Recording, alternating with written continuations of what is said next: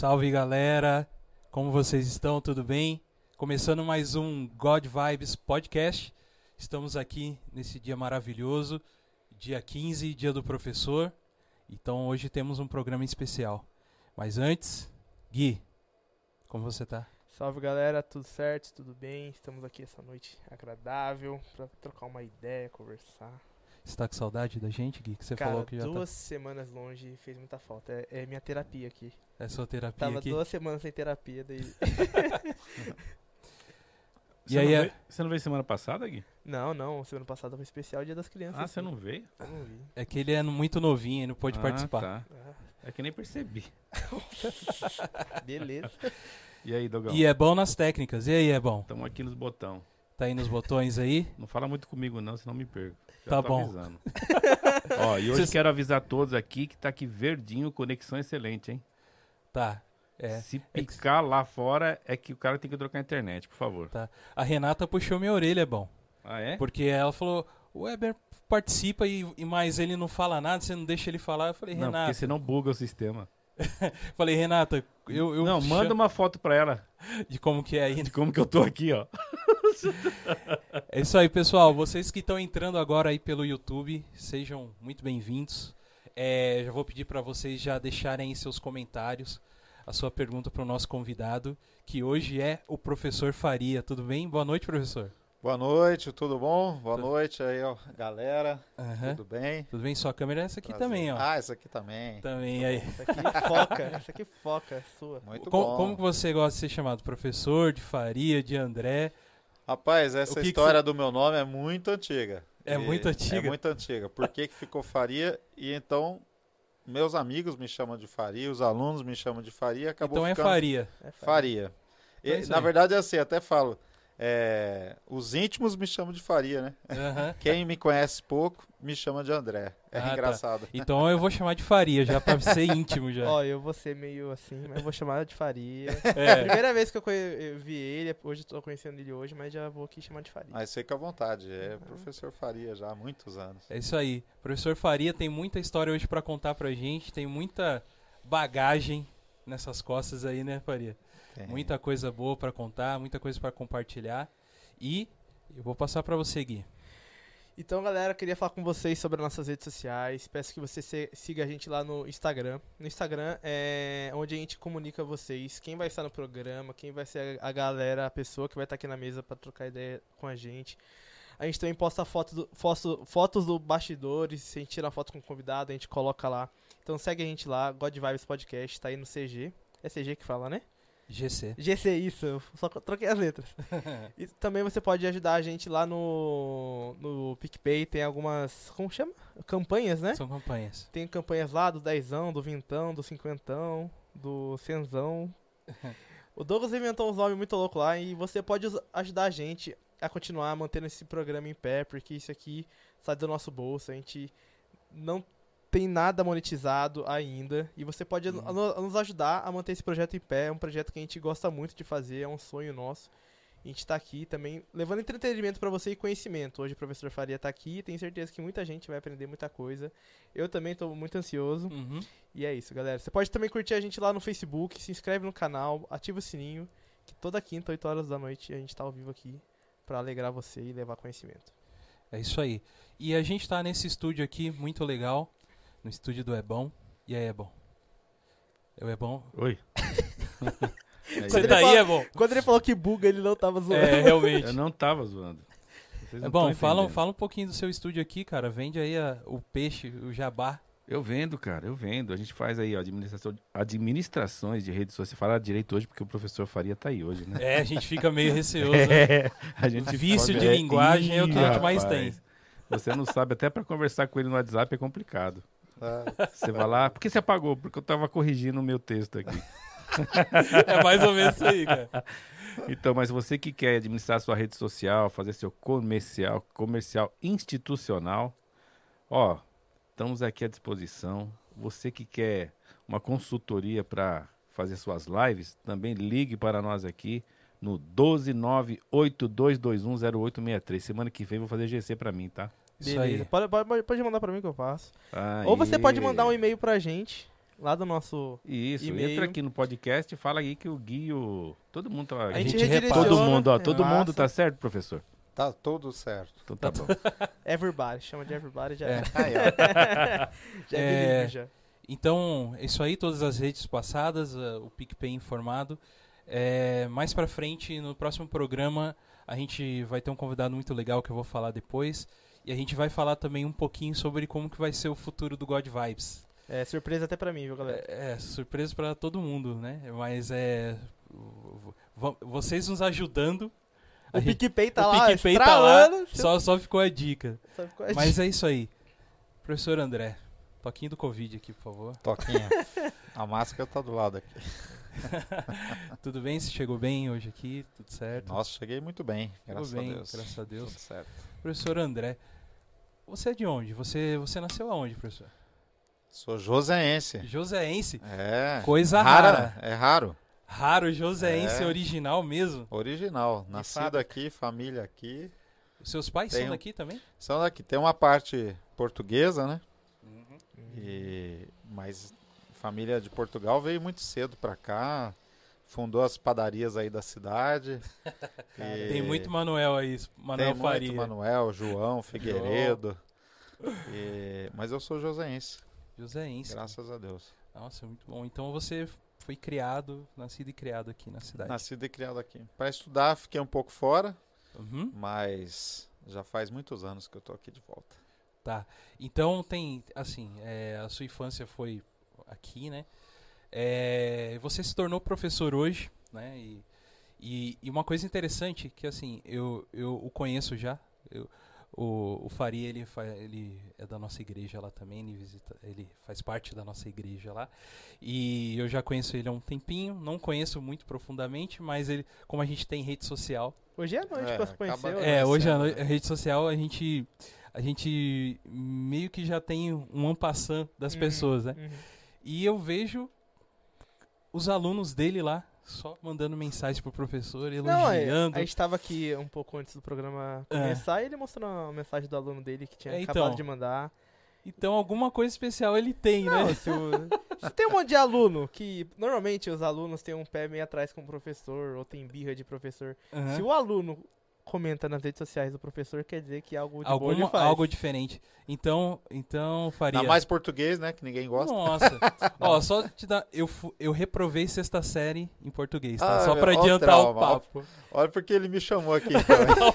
É hoje que eu vou. é hoje que na forra. É o hoje que professor eu vou. Pasquale. Não. Não. E, e, professor, é, na sua infância, quem foi assim? Teve uma pessoa ou um professor que, que, que foi assim um, um incentivo pra você se tornar o que você é hoje? Sim ou não? Você lembra de Douglas. coisa assim? Na verdade, assim, a escola em si foi a minha grande inspiração.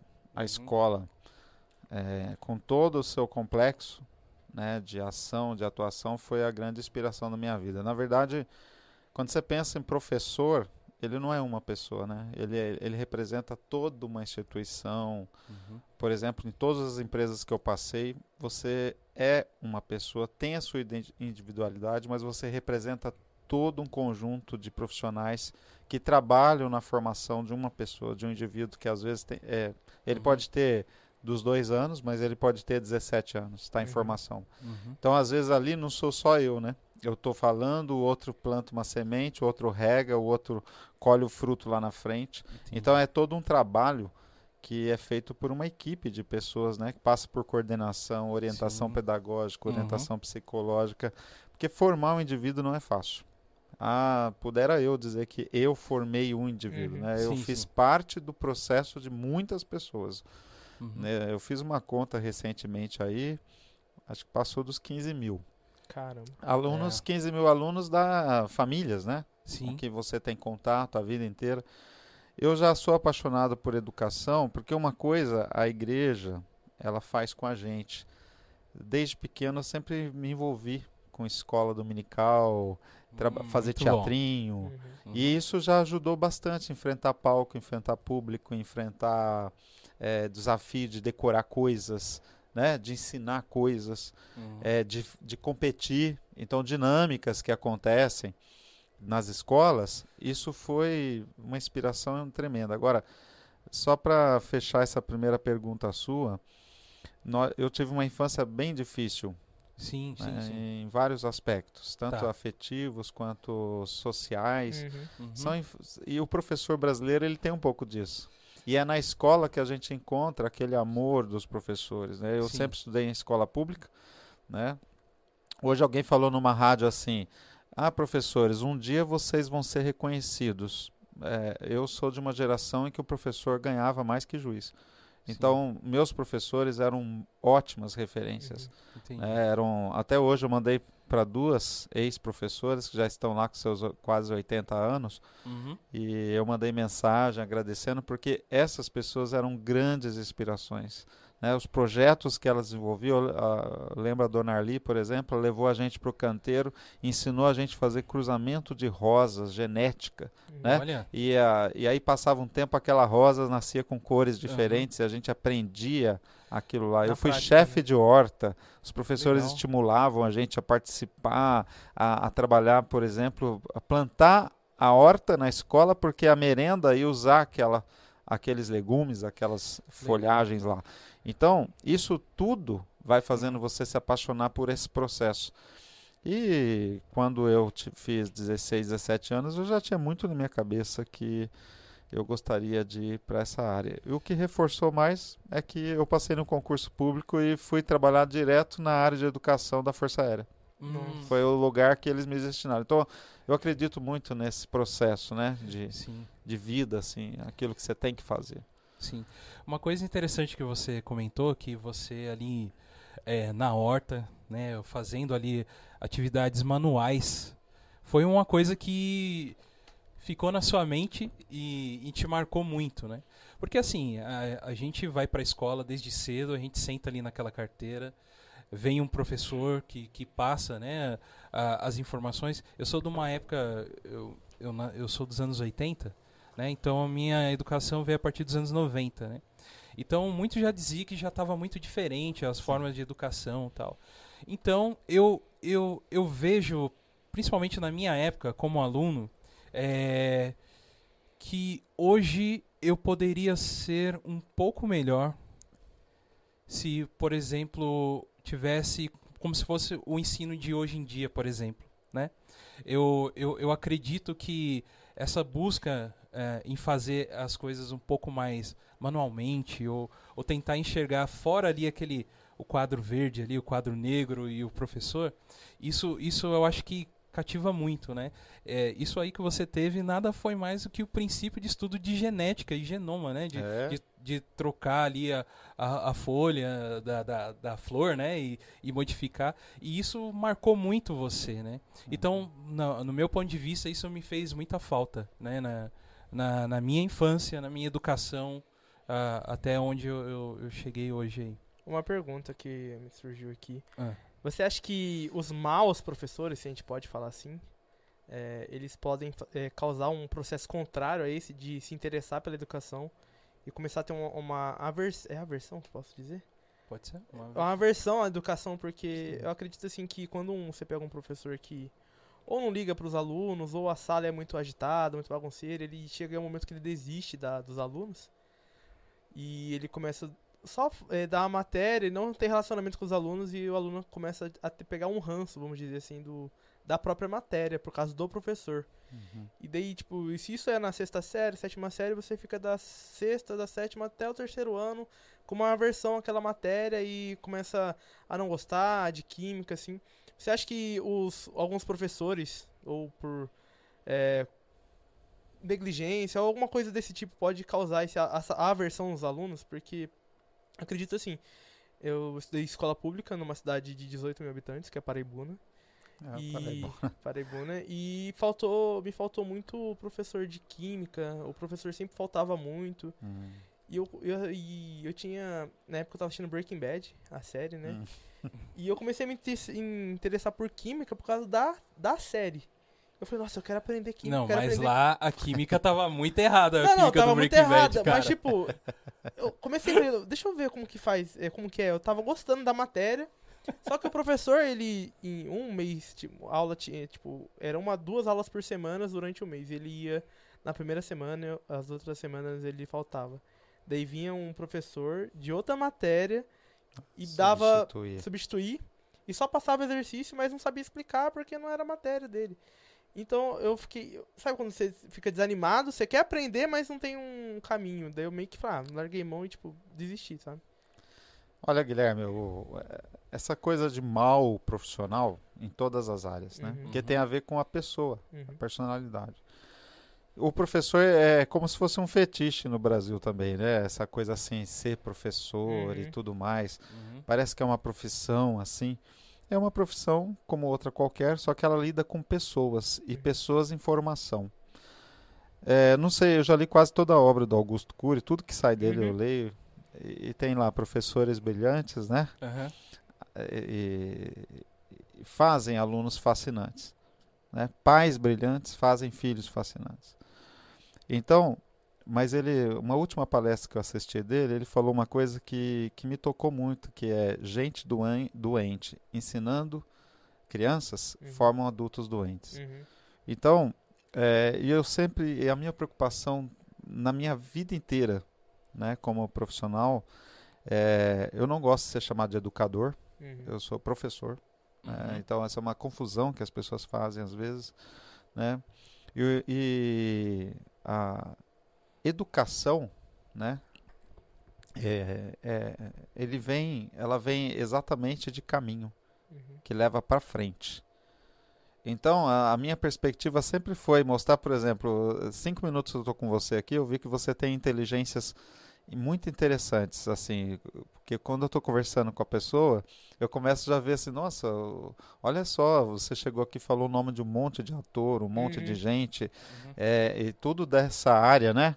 Uhum. e, e- e- de cinema e tudo mais, e eu já vi a sua inteligência para onde que ela caminha. Uhum. Então, geralmente, quando eu estou com alunos, isso desde novo, porque quando eu fui para a faculdade, a federal, ela of- eh, já oferece créditos. E uma professora uma vez falou para mim: Imagina que a minha época de estudar na universidade foram os caras que bolaram a LDB, Lei de Diretriz. Eles que escreveram que eu estudava em Brasília, Uhum. na UNB, e eles foram convidados para fazer aquilo. E eles estavam então já participando ali e dizendo para a gente: olha, você tem que fazer parte da história do seu aluno. Se você fizer parte da história dele, você vai ser um bom profissional. E aquilo ficou. De maneira que eu estudei, aí eu fiz psicologia para entender o que, que era a cabeça da moçada, eu fiz dois anos. Aí estudei um pouco de teatro por causa. Por que, que eu estudei teatro? Porque Hum. quando eu era garoto na escola pública, eu tinha uma professora freira que fazia a gente fazer teatrinho. E Uhum. ali eu vi, eu falei, nossa, tem um. É que nem acho que vocês olham aqui, né? Uhum. É, podcast, YouTube, vocês veem um caminho. Uhum. Na minha geração, eu falei assim, meu, isso é um caminho. Né? Então a gente vai é, professores mostrando caminhos, que é da onde vem a palavra educação. Uhum. né? E professor também é, tem muito disso, né? De olhar essas múltiplas pessoas, essa heterogeneidade e participar da escolha de cada um sem se envolver se comprometer com a escolha em si Uhum. mas despertar em cada um aquilo que ele tem de melhor. Então, maus profissionais, como tem, ele vai gerar um mau avião, né? Uhum. Maus profissionais, mau engenheiro vai fazer a ponte cair, não é? E maus professores não vão tirar do, da- do aluno o, o potencial que ele tem. Uhum. Então, ele pode até ser um grande, todos já devem ter ouvido, né? Que juízes que dão aula em, em universidades, às vezes, eles são ótimos juízes, mas ele não, não sabe ter a didática, Uhum. potencializar aquilo, né? Aham. Então, o que a gente procura fazer é ser um bom profissional e fazer parte do, do desenvolvimento daquele indivíduo Uhum. que está ali precisando do, do nosso acompanhamento, né? A, a gente provavelmente vai falar aí de pandemia. Ela Aham. expôs isso no Brasil, né? Uhum. O que, que era motivação e se ela precisa da presença, você consegue fazer isso à distância Uhum. né? Então, É. sucesso daqueles que conseguiram fazer a distância para não perder parte da turma. Isso foi uma coisa que expôs a Uhum. situação atual da educação no Brasil, né? Que seria essa fragilidade, né? A- de- Uma fragilidade. uma com fragilidade certeza. É, que- É. É, existe todo todo problema, toda dificuldade faz com que a gente tem que buscar alguns caminhos, né? Sim. Ah, ah, e, mas e, e você, né? nesse tempo mesmo, já falando um pouquinho de pandemia, é, o, o que que você já tinha que você é, utilizou para transmitir suas aulas? Não sei como como que Sim. seria isso? Ou, ou você teve que aprender alguma coisa também com isso tudo, assim, de... É, a gente, é, o professor, ele está sempre estudando. Uhum. Então, se a eu tenho até um Kindle, eu, fico, comp- eu compro de tudo. Eu leio administração, eu leio economia, eu leio psicologia, Augusto Cury, né? a ver, Uhum. quase tudo dele já li. É, Xiaxin, que eu leio bastante, mais Uhum. para entender as pessoas. A gente lê bastante. A gente precisa estar em formação até para estimular. Talvez Uhum. por isso eu tenha estimulado alguns alunos e, e quando eles falam, ah, é mais. é, hoje um aluno de Portugal me mandou uma mensagem, né? Você Uhum. me ensinou mais do que a matéria, é para a vida. Ele sempre usa essa expressão, é para a vida. Uhum. E até ele falou que ia estar es- escutando, Lucas. Um beijão pra você, viu? Se você estiver escutando aí em Portugal, ele falou que ia acessar. Mas Ele tá, ele tá, velho. é. Tá. Então, é, é um- é- é assim, é uma honra ter alunos como ele, né? Mas é, quando eles falam essas expressões, né, é, ensinar para a vida, o que eu sempre é, penso é exatamente assim, se eu estou sendo um, um modelo de pessoa normal, porque a gente é cheio de problema, né? Ser humano tem seus problemas. Aí você vai para a sala de aula com toda essa bagagem, Sim. a sua bagagem, experiência profissional, seu conhecimento técnico e a sua pessoa. Uhum. Você mistura tudo ali e acaba que tem um jovem em formação olhando para você. Uhum. E a maneira como você fala com ele, a maneira como você responde, a maneira como você eh, vê um desafio né, Uhum. pela frente. Então, o que acontece? Para começar a conversa de pandemia, né? Já há muitos anos eu dou aula de para o pessoal que faz mestrado, doutorado. Uhum. Eu já uso o Skype e o Hangout. Tá. Então eu já usava a ferramenta para pessoas que estão fazendo mestrado em São Paulo. E eu sou grato a um aluno. Um aluno de São Paulo, chamado Breno, Uhum. e ele que me estimulou. Falou, Faria, você precisa dar aula online. Anos atrás. Aham. Acho que é 5, 6 anos. Eu falei, é verdade. Eu comecei é com ele, depois foi um mestrado, foi uma tese, não sei o quê. Isso, é, então a ferramenta de dar uma aula online, trocar arquivos, tudo isso eu sabia. Uhum. Eu tive colegas na- de profissão que falaram, como é que você está fazendo lá no começo? Né? Ah, é assim, então eu já pude ajudar. Agora, Zoom, por exemplo, Uhum. nunca tinha usado. E todas, então eu tive que, eu, eu, eu paguei um curso até. Eu sei que tem no YouTube de graça, mas eu, eu sou uma pessoa que ainda gosto de ler os livros, né? Uhum. Então eu paguei um curso na internet e fiz, estudei como é que funciona o Zoom.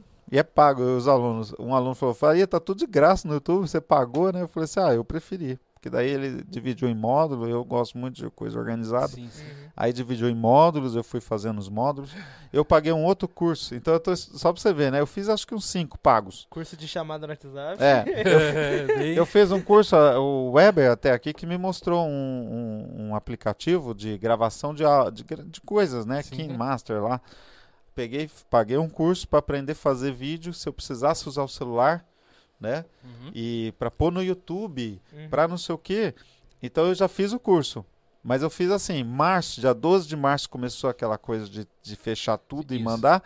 Eu já comecei a pagar os cursos, já comecei a fazer. Sim. E de imediato eu já abri salas no, no Google Classroom e já fui avisando os alunos, até que a escola se organizasse, até que, que todo mundo se organizasse, eu já fui abrindo para continuar, dar continuidade, porque a educação no Brasil, não sei se vocês estão atualizados com esses números, Hum. o grande problema da educação do Brasil é que a maioria estuda na rede pública e nós passamos pelo grave problema da evasão escolar. Então é um grave problema. O Brasil tem evasão escolar em níveis de África, Nossa. tá? Então é lógico que o garoto que não recebe estímulo, Uhum. que, que ia ficar sem internet, que tem um celular para a família inteira, Uhum. não tem acesso a um portal, a, a preocupação nossa era manter, né, embora eu seja professor de rede particular também, mas manter, o, porque jovem é jovem em qualquer situação, Uhum. mas manter esse jovem conectado comigo. Manter esse jovem firme ali comigo, entendendo que nós íamos passar por um processo de transformação. Eu já tinha visualizado. Na primeira semana, quando todo mundo falou quarentena, eu falei para eles: vocês estão na escola estudando história, não estão? Vocês sabem o que, significa a palavra pandemia? Já é para coisa de um ano a dois. Esquece quarentena, trintena, 30 dias, não existe. não vai voltar. E eles, alguns, nossa, professor, pessimismo. Eu falei, não vai voltar. Uhum. Por isso, estudem. Já eu estou estudando uma forma da gente ficar aqui muito tempo, muitos meses. Entendi. Então eu não estou preocupado em voltar. Eu sei que não vai voltar, porque se você está estudando história, você sabe que só a última demorou aí dois anos, 25 milhões de pessoas morreram. Uhum. Então, como é que vão fazer? Então, se vocês não se reinventarem, se eu não me reinventar, se eu não achar ferramentas para que a gente possa dar continuidade e mostrar o nosso potencial, porque o ser humano, a, pot a potencialidade do ser humano é exatamente o que o faz sobreviver. Os outros animais, você vê que pega fogo no Pantanal, morre tudo. Morre tudo. Por que, que nós? Porque foi dado ao ser humano a capacidade de dominar sobre todas as coisas Uhum. e sobre a ciência. Então é por isso que nós podemos nos manter vivos e é por isso que nós podemos controlar, mesmo Adap- nos adaptar à situação. nos né? adaptar a situações de grande crise. Uhum. E isso faz, e isso é o momento que, que começou tudo, né? De, de da gente mudar tudo. Eu acho que hoje aqui, para mim, por exemplo, YouTube, podcast, Uhum. eu estava conversando com você antes de entrar ao bar, né? Eu estava dando aula para um africano usando podcast. Sim. Usar a ferramenta, mas ver, por exemplo, vocês que estão dentro da ferramenta. É muito interessante, porque tudo isso, é para mim, é tudo novidade. Sim. Mas ao mesmo tempo, a gente não pode recear. A gente Exato. precisa enfrentar, a gente precisa conhecer. Tava falando de linguagem, né? Eu sempre brinco, meus amigos brincam muito. Vou te mandar mensagem. por- Eu falei assim, mas desde quando mensagem no, no WhatsApp tem que ser perfeita? Não Uhum. tem. Né? Porque o suporte muda, muda a linguagem. Uhum. Uhum. Podcast é uma linguagem oral. Exato. Então, assim, são coisas que eu vou sempre estimulando os alunos, né? E eles mandam para mim. Eu mando lá VC, PD, KD. eu mando para eles da mesma maneira, porque a gente vai a- adaptando as novas configurações de mundo e a rapidez do mundo, né? Uhum. E aí, se você ficar para trás nesse quesito, você perde aquele contato com aquela moçada. Sim. E eu acho que isso é uma das coisas que eu mais deixo claro para eles, que existe uma linguagem que a gente forma técnica para mercado, para exames, para concursos, e existe a linguagem da aproximação do ser humano. Exato. E isso daí você ensina com atitude, com proximidade, com consideração pelo próximo, com amor pelas Uhum. pessoas. Né? Eu tenho uma. eu- minha paixão, paixão é patos, de patologia, chega a ser doença. Uhum. Né? Paixão vem da palavra patologia. É, a minha paixão é trabalhar com pessoas. Mas isso eu, eu percebi desde pequeno, Uhum. né? É, tá com gente, é, tomar um café. Eu tenho uma expressão com, com os alunos, eles brincam muito. Se você olhar, acompanhar lá nas redes, você vai ver Hum. assim: pareça para um cafezinho. Eu falei, eu vou eu sempre falo. E eu todo mês, é que agora em pandemia parou, mas todo mês você vê foto minha tomando um cafezinho. É, na quinta-feira, na terça teve pandemia, prendeu, né? Numa terça. Numa quinta eu tava com um menino que veio da Áustria tomar um café comigo. Ele Ó. veio visitar os pais, Aham. pediu pra gente tomar um café. Eu tomo café com alunos, ex-alunos Uhum. que se formaram, às vezes têm suas dificuldades na vida, pedem conselhos até hoje. E isso para mim é uma coisa que marca a minha trajetória, inclusive como estudante de pessoas, né? Porque a gente Exato. não para de estudar pessoas. Você comentou um pouco sobre trajetórias, né? Falou, falou um pouco também sobre linguagem, já entrando no assunto de trajetória sua também. Mas o, o nosso podcast aqui, a gente tem. A, a ideia principal dele realmente foi a, a linguagem.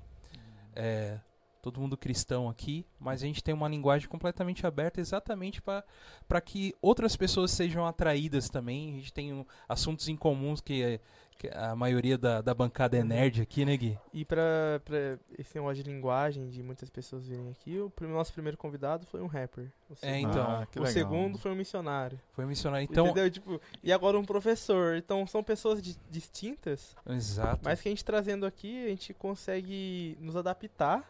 É, Porque eu, ele falando, eu falo, caraca, eu tava pensando aqui, vou aprender, vou aprender, vou morrer burro. Porque ele começa a falar que paixão veio da patologia e tal. é eu- muito interessante. E a gente, em negócio de adaptação, acho que também é adaptar, adaptar o ambiente, porque quando veio o rapper aqui, eu comecei a trocar ideia com ele, que gosto muito de rap. E eu comecei Uhum. a trocar ideia com ele normal. Agora a gente aqui se adapta ao ambiente, à conversa, Uhum. Como você falou do WhatsApp, PD, VC, Eu, e se adapta ao, eu acredito também, né? muito nessa ideia da gente estourar bolhas. Uhum. Ah, sim. entendeu?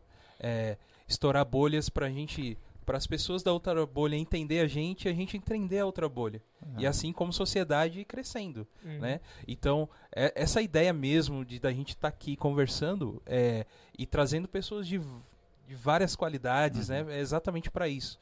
De estourar bolhas, entendeu? Uhum. De, de falar sobre assuntos que, por exemplo, a gente não fala, não falaria, por exemplo, na igreja, por exemplo. Sim. Na Entendeu? É que tem É. conversas. Eu acho que essa, a abrangência das redes é exatamente isso. Né? Uhum. E eu, por exemplo, assim que saiu aquele documentário Dilema das Redes, né? Sim, Nossa, só na excelente. é. Só na metade eu parei, porque eu fiquei muito tempo no Instagram. É, É que ficou muito tempo.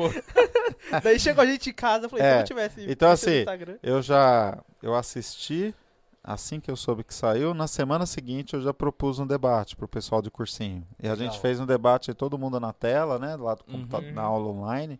E aí eu pude ouvir, porque eu sempre falo para os alunos, não espere de mim, como professor de redação e linguagem, que eu vou dizer o que você tem que pensar. Uhum. Eu vou ajudar você a estruturar o que você precisa dizer. Mas é você quem tem que dizer. Então, se você não, quem não lê não tem o que dizer, porque não Uhum. tem nada lá dentro, tá oco, Então, né? Então, eles, eles, eles, for, a maioria conseguiu assistir, porque tem alguns que não tem a Netflix e tal, aquela Uhum. coisa.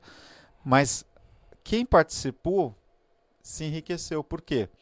E eu, ao mesmo tempo, me enriqueço porque muito daquela linguagem eles dominam. sim. Uhum. Mas o processo que está acontecendo ali, ele, ele abrange a mim, porque eu também uso as redes. sim. Ele abrange o menino de 12, o menino de 6, Uhum. o, o, o, jovem de 30 e a pessoa de 50, 60 anos.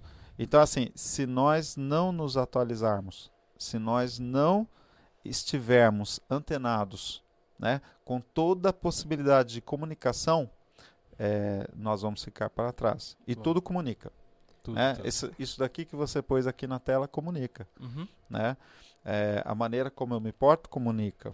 Tudo é comunicação. Uhum. Então a, a gente não pode ficar distante desse processo, porque comunicação é comum. O que, como é que, que vai nos tornar comum se a gente um só curte uma coisa, o outro só vê outra? Uhum. Então, o interessante dessa proposta de vocês é para porque isso diminui, é muito mais profundo, né? Uhum. Mas só para soltar, isso Sim. diminui até preconceitos que tem no Brasil que Uhum. cada vez mais você tem uma sociedade segregada porque só se valoriza um lado da comunicação Uhum. e todos podiam ter voz, né? E É, aí exato. você, eu procuro sempre deixar todos na minha sala de aula terem voz, né? Para que a gente possa ter o quê? Uma sociedade ampla, heterogênea, com voz. Eu percebi que você gosta muito de etimologias, né, de palavras e tal. Até o próprio pré-conceito, né? É, O conhecimento eu acho que quebra. Uhum. Você conhecer, conhecer, entender sim. um outro lado e, e aí a gente vai quebrando esses preconceitos que a sociedade tem, traz, né? E também o conhecimento também ele pode nos ajudar a julgar, não a julgar, não na palavra sentido de julgar, de apontar o dedo, mas a julgar as intenções. É, o podcast que a gente se inspirou assim, o Flow Podcast, teve uma polêmica que um grupo de um canal do, do YouTube de live stream foi banido da, da plataforma por causa de racismo. E o Flow Podcast, depois da- de toda a confusão, convidou esses rapazes para estar no programa. E o Flow Podcast foi muito atacado por chamar os racistas pro programa dele. Ele falou assim, cara, ele, eu tô aqui pra dar voz à pessoa pra ver qual que é o lado dela, porque sendo racista ou não, eu tô com certeza contra o racismo. A gente tem que saber o, qual que é a real opinião da pessoa pra saber, beleza, ele é realmente racista ou não, não é, não é racista. Então eu, eu assisti esse programa e todas as falas do rap- dos rapazes fo- foram frases que eu, eu pensava e falava, eu não acredito que o cara tá defendendo isso. Uhum. Daí eu tive mais é, conhecimento pra realmente formar opinião sobre a pessoa, sendo uma opinião contrária a ela ou a favor dela. Uhum. Então, mesmo você assim, todo mundo tem que ter voz, me- mesmo as pessoas ruins, de, de opiniões que a gente vai olhar assim, cara, não é bem assim, a gente tem que ouvir a, a- Eles têm que ter voz também pra gente entender. Beleza, você realmente não quero você no meu círculo de, de entretenimento ou círculo de convívio, ou você. Eu não quero mais ouvir o que você tem pra falar porque eu não concordo, entendeu? É, um grande. É, o Voltaire, é um grande iluminista. Eu gosto muito de uma frase que quando a gente vai trabalhar a liberdade de expressão, Uhum. e a redação, por exemplo, como é que vai fazer? Né? É, imagine você. Como é? Eu corrigi o vestibular do ITA há alguns anos. Uhum. Imagine você, um aluno que defende a pena de morte, de morte, o outro é contra. Um Uhum. aluno que defende o aborto, o outro é contra. Nós, da área de redação, nós não temos que olhar a opinião dele. Nós es- estamos olhando como ele opina. Uhum. Tudo está no parte modo. técnica, né? E o iluminista Voltaire, ele diz assim: é, discordo plenamente do que dizes, mas defendo até a morte o direito de dizê-lo. Uhum. Isso é um sinal de democracia. Uhum. Então, é, a leitura, o conhecimento, quanto mais você lê, mais abertura você terá. Geralmente, a polarização acontece com pessoas menos, que a gente diz, lidas. Uhum. Pessoas que leem menos sofrem mais. Pessoas que leem mais sofrem menos.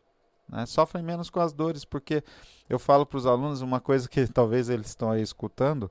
Eu sempre falo assim, é, eu brinco com eles. Eu falo assim: olha, você tem quantos anos? Eu, eu sempre sei a idade que eles têm, mas eu tenho essa maneira. Quantos anos vocês têm? Aí, 16. Então, 16 anos atrás você estava numa placenta. Você nasceu, o mundo não tinha resolvido a questão da pena de morte. Nós vamos morrer e o mundo não vai ter resolvido. Uhum. Então, se vocês leem, aprenderem a se manifestar, a ter, porque a gente não pode ficar mudando de opinião com o vento. Uhum. Você tem que ter uma opinião sobre as coisas, mas é, é preciso polarizar, brigar e, e chutar inimizades. Uhum. Será que é isso? Ou a gente aprender a como dizer e a trocar o mesmo espaço com pessoas que pensam diferente. A democracia é, é um ambiente propício para que a gente possa tomar café. Nossa, eu já tomei café com, com um neonazista, né? E conversando, entendendo o que o cara está pensando, né? O, da onde que ele tirou aquelas ideias, geralmente vem de ideias mal formuladas, é que, às vezes você troca uma. Nossa, quantas vezes eu fa- faria se abrir meus olhos para uma coisa? Ou às vezes eu falei para um aluno: Olha, não tinha visto esse ponto de vista, né? Vou levar para minha vida. Então, essa troca é que é, nos enriquece. Uhum. Né? Agora, eu não deixo de ler nada. Eu leio tudo. Então, eu leio de todas as partes. Né? Eu sempre, com, com os, os alunos da. Eu tenho uma pequena escolinha de redação, né? E eu tenho que assinar vários jornais. Eu assino jornal de todo tipo de viés, político, ideológico.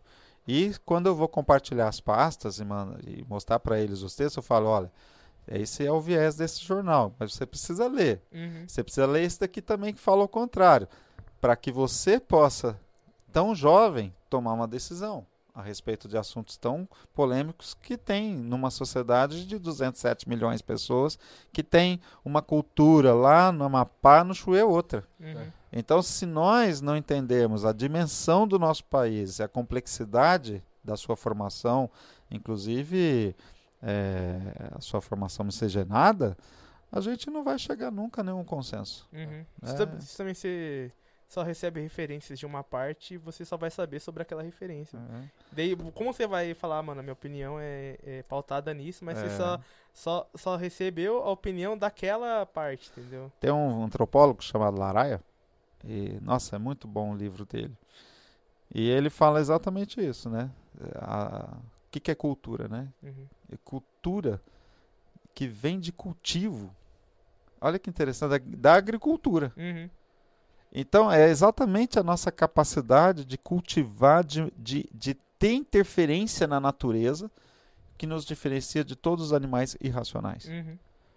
Então, se a gente aproveitar essa nossa capacidade de interferência na natureza, né, e para que a gente crie mais, né, de nós mesmos nesse mundo, a gente seria muito mais rico, né, culturalmente, entender? A- Você vê que o Enem perguntou anos atrás qual que era a maior cultura, o maior folclore brasileiro, e tinha uma das alternativas carnaval. E foi a que mais os alunos assinalaram. Então você fala assim, e na, é- na, na época eu estava numa banca que quando está acontecendo esses vestibulares, tem uma, a gente se reúne para ficar respondendo e para divulgar na rede já os Isso. comentários, né? E a primeira coisa que a nossa equipe ali falou, ah, a moçada vai marcar carnaval, né? Certeza. E dito e feito, né? Uhum. Por quê? Esqueceram lá que tem o boi garantido e caprichoso, uma manifestação das mais intensas do planeta Terra é no. Brasil. Uhum. Milhões de pessoas, né? Então, assim, é, a gente não abre os olhos para ver o que acontece dentro da nossa, do nosso próprio território. A gente É. vive na, na bolha, né? É, então, assim, essa palavra bolha eu gostei muito também que fala. é, já em Matrix falava, né? Lá Uhum. eu falo pra moçada assistir porque eles não eram nem nascidos, Uhum. os meus alunos atuais. Assistam mesmo. É. Por favor, gente. E Por eu, favor. é, e eu já falo pra eles, olha, tem um filme assim, né, antes de vocês nascerem e tal, mas agora vem esses modernos, né, Black Mirror, também Aham. veio essas, Sim. essas coisas assim. Tem um outro que eu, eu gosto muito e ajuda os alunos é, iluminarem a cabeça para várias coisas da tecnologia, que é o Admirável Mundo Novo, que, que é, é do Aldous Huxley. Uhum. Rapaz, são filmes, são coisas assim que vão mostrando a nossa condição diante de sistemas que vão nos engolindo. Uhum. E como ser humano, a gente tem que ter a capacidade, né? Por exemplo, eu tô com o celular aqui, mas ou eu domino ou ele me domina. Uhum. Ah, em tudo Então- também da nossa vida, né? E tudo, Uhum. e tudo. Por Uhum. exemplo, nós temos é, é, que ter essa noção para que a gente possa dominar a tecnologia. Você, você disse que não, não assistiu ainda todo o Dilema das Redes, mas você vai ver que no final, todos aqueles CEOs, Uhum. ex-gerentes, aquela coisa, eles falam: "Ah, meu filho não pode ver celular, é, só pode ver alguns Então, minutos por dia. É. Então você Eu fala vi- assim, o- eles, o- eles ficam ensinando os filhos a controlarem-se. Quando Enquanto você tá de dentro, você vê É. o, o negócio. ver né? o que acontece e Uhum. como que aquilo realmente tem a ver com manipulação, mas como ferramenta, né, é muito útil. É, é uma utilidade incrível, né, a, por- a oportunidade. Uhum. Agora mesmo, Uhum. você falou que o Lucas está aí, porque eu não sabia. Só para você ter ideia, né? O Gajo Lucas. É, Gajo Lucas. E- é, é, mas é uma pessoa incrível. E só pra você ter ideia, aí eu falei assim: olha, Lucas, eu tô no Instagram, tem lá dois mil, não sei quantos alunos lá, mas eu não entendi como é, qual que é o link. Aí eu mandei uma- um Ah. áudio aqui pra ele. Uhum. Eu falei assim: qual que é o link, né? Ele mandou, eu já mandei pro Lucas. Eu falei: ó, é esse link. Aham. Então, É. só pra você ter ideia, né? Que olha só, o garoto em Portugal, você vai lá, já, já clica uma coisa que te acessa. É Uhum. incrível. Uma aula é um link, é uma senha, tem 50 alunos, aí você tá Uhum. ali com aquela responsabilidade. Coisa que há 30 anos atrás não se imaginava, né? Assim. Nem imaginava, só naqueles desenhos ima- Ah, 30 animados. anos atrás você tá sendo. tá exagerando. 10 anos atrás. Não, é, mas verdade. é, no caso a, verdade. comu- a Com a comunicação. facili- É, mas e a Comunicação. facilidade, tipo, É. 10 anos atrás a gente não imaginava no, É. no Zoom, no, Uhum. as coisas assim, entendeu? Tipo, Nossa, em algumas viagens que eu fiz, cara, é, eu fico pensando, eu fiz ainda na época de guia quatro rodas. Eu fiquei pensando assim, é, levava o mapa. Nossa, eu e era mesmo, eu levava um mapa, esticava papel e não sei o que, e algumas viagens pro exterior com aqueles papéis imensos. Aham. Hoje você tem um celular que te ajuda, né? É, E eu não faço a mínima ideia de como ver mapa, velho. É. De como ler um mapa. E Eu gosto, eu gosto muito de ler mapas e. Eu Eu- fiquei eu expert, perco- porque viajar, eu sempre gostei de viajar, Sim. sim. e andava com guia quatro rodas, assim, eu fiquei expert em ler A, É. B, C, eles dividiam os quadrantes, É. e aí você quer lá no bairro X, é no B4, aí. Aham. abriu o mapa no B4, você achava a rua, então É, hoje eu sou meio nisso. rato, rato do Google Earth, Google Maps. Eu, eu, já, eu já tive a oportunidade de Street fazer View é alguma. maravilhoso. Exato, eu já tive a oportunidade de fazer algumas viagens também. E eu já viajo antes, sabe? É, Eu já- incrível, é. Eu já, já sei aonde eu vou, por onde, por qual caminho ir, já sei qual que é a cor do prédio que eu tenho que chegar. Podia ter no, vi- no VR, né, mano? Street View. Tem no VR. Tem? Tem. Nossa, Tem no VR. tive uma Se ideia você que põe- já existe. Se você põe um óculos VR, você já tá lá, pode olhar dentro do Street View. Caramba. É, é incrível, é incrível. Você pode visitar a Lua em museus de VR hoje. Cara. Você vê que é aí é onde que tem Black tem um programa na numa das rádios que É. chama Viagem na Viagem. E só para você ter ideia, quer dizer, tem a tecnologia, tem o aparato, mas às vezes o que acontece? Ele estava comentando esses dias. Um dos grandes problemas dos, de alguns polos turísticos, pontos turísticos no mundo, é a fila gigantesca para tirar foto no mesmo ponto. Quer dizer, não é mais uma escolha pessoal. É isso que a gente tinha que prestar atenção. Uhum, É, eu não tenho mais uma escolha sobre o meu ponto de referência, o meu olhar. Exato. Quer dizer, eu olho pela lente do celular, isso é horrível.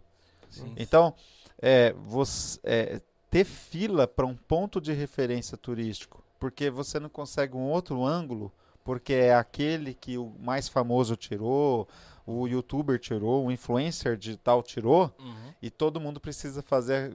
Torre de Pisa, por exemplo, né? Eu É, tive lá, Fazer- é, aí todo mundo tem que fazer aquele Segurando, segurando. assim.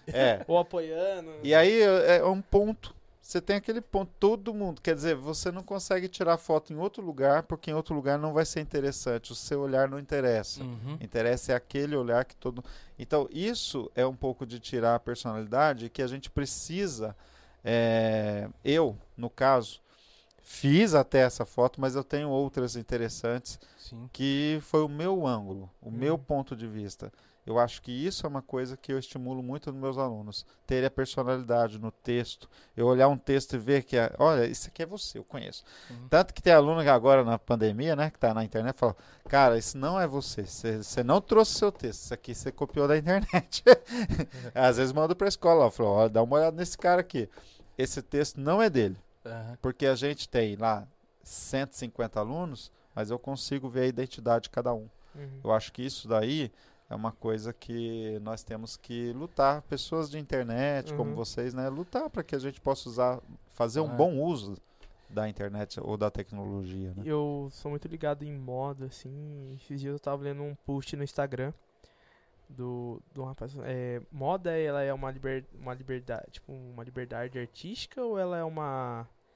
Uma do- tipo, tipo, eu, não, eu tô parafraseando, mas tipo uma doutrinação. Daí ele põe um- uma foto de, um, de uma coisa que estava na moda nos anos 2000, que eram shorts jeans claro, umas mulheres vestindo, e uma regata rosa. Daí ele pegou, tipo, 10 mulheres com a mesma roupa. E se você não, não falasse ali que eram outras mulheres, você achava que era a mesma mulher, só que de ângulos diferentes. Daí falou assim, onde tá a moda aqui se todo mundo usa, usa a mesma coisa? É, daí eu fiquei, caraca, às vezes a gente é tão, é, você diz, né, não tem personalidade, não tem originalidade nas coisas, Uhum. e começa a seguir um, um, um padrão assim, e a gente acha, nossa, que lindo que eu tô, mas você pode realmente estar bonito, mas você tá igual a todas as outras, então É. eu que gosto muito dessa, dessa área de moda, assim, às vezes eu vejo um tênis que é muito bonito, mas eu vejo todo mundo com tênis igual, eu falo, É. cara, já ficou feio. É legal você dar uma olhadinha na, na escola de Frankfurt, alemã, estudou como que a, a, a, a propagação cultural, a massificação cultural. Uhum. Uhum. E a indústria pop art, ela se apropriou muito da, da, do problema da, da, da, da propaganda. Uhum. né? Então a, a Andy Warhol também, ele mostra. Você já viu aquelas telas da Marilyn Monroe, né? Uhum. São várias. Ali começa o trabalho de indústria cultural de massificação. Então é muito interessante para você entender assim, às vezes o aluno chega para mim, isso não agora mais, não tem mais, tô vendo que você tem piercing, né? Mas Uhum. quando isso começou, era uma febre. E aí as famílias brigavam, iam na escola pedindo pra gente ajudar o filho não pôr. Uhum. Os pais chegavam, ele quer pôr piercing. Aí eu falava, por que você quer pôr piercing, menino? Não, porque eu quero ter identidade, porque meu pai não manda em mim, Uhum. e porque eu vou pôr. Eu falei, mas onde você vai pôr? Não, eu vou pôr aqui, né? Aí A mostrava ó, sobrancelha. a sobrancelha. Eu falei assim, mas por que, que você não põe? Eu brincava lá com os lugares meio Aham. inéditos. Meu pai fala isso. Por que É. Você não põe no pinto. É.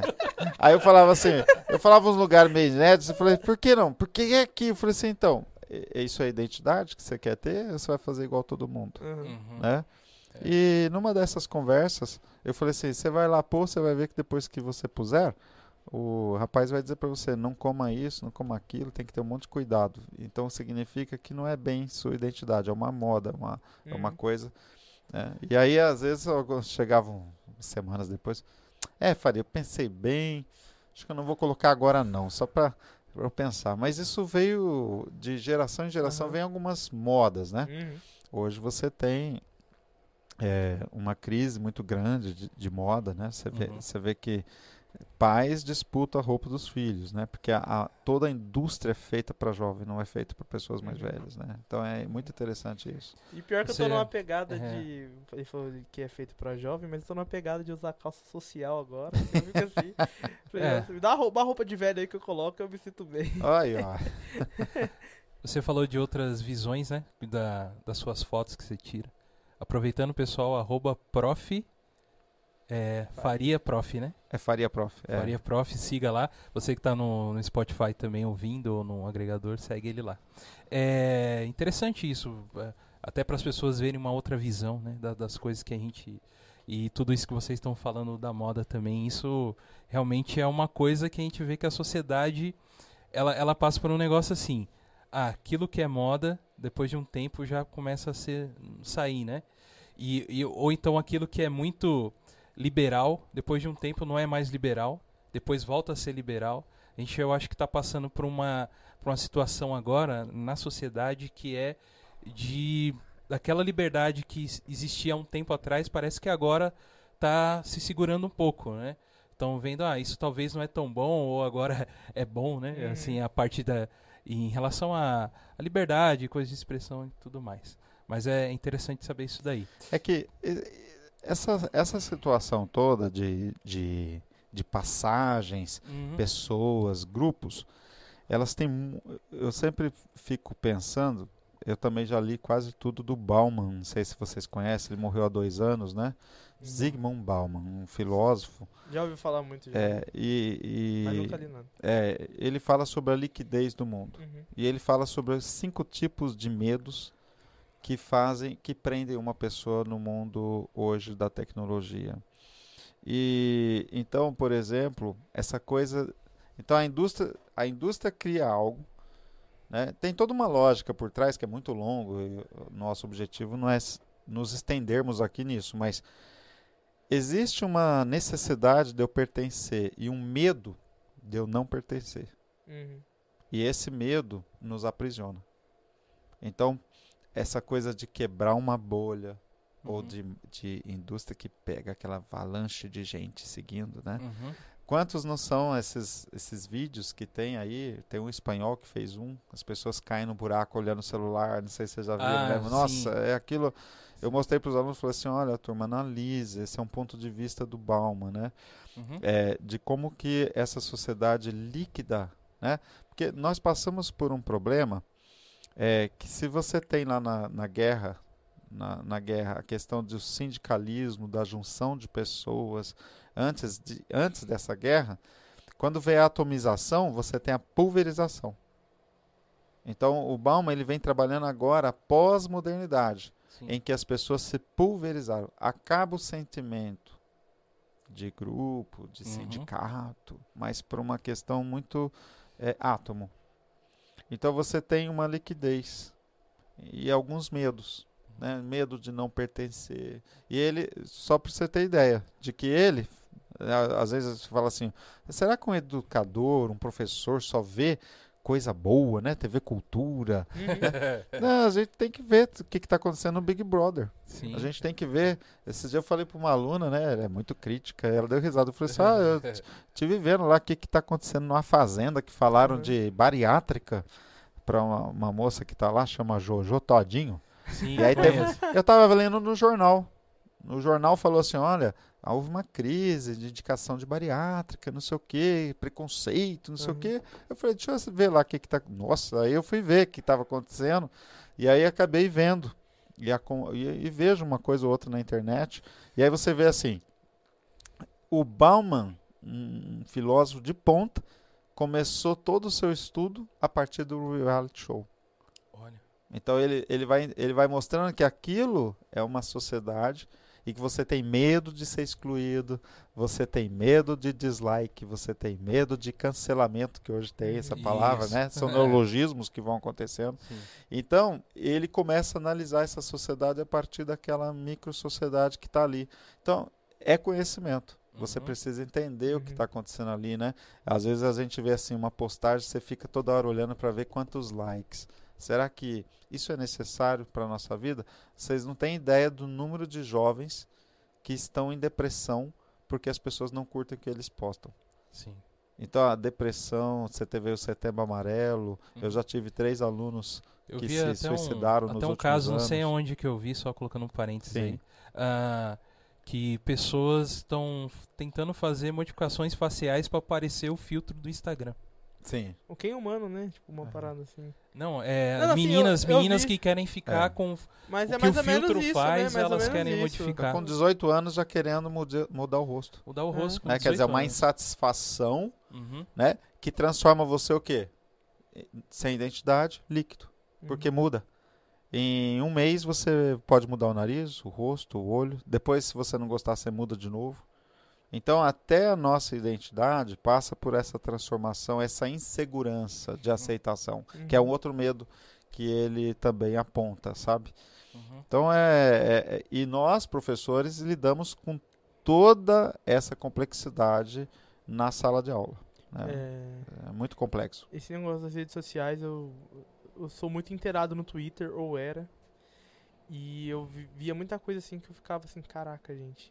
A pessoa, pessoas novas, assim, ah, gente, eu preciso dar um tempo do Twitter, porque o Twitter tá me dando crise de ansiedade, não sei o que lá. Eu fico pensando assim, se essa era das redes sociais, da informação e de muita desinformação também que a, que a internet Ah, gera, o quão benéfico é e o quão maléfico é.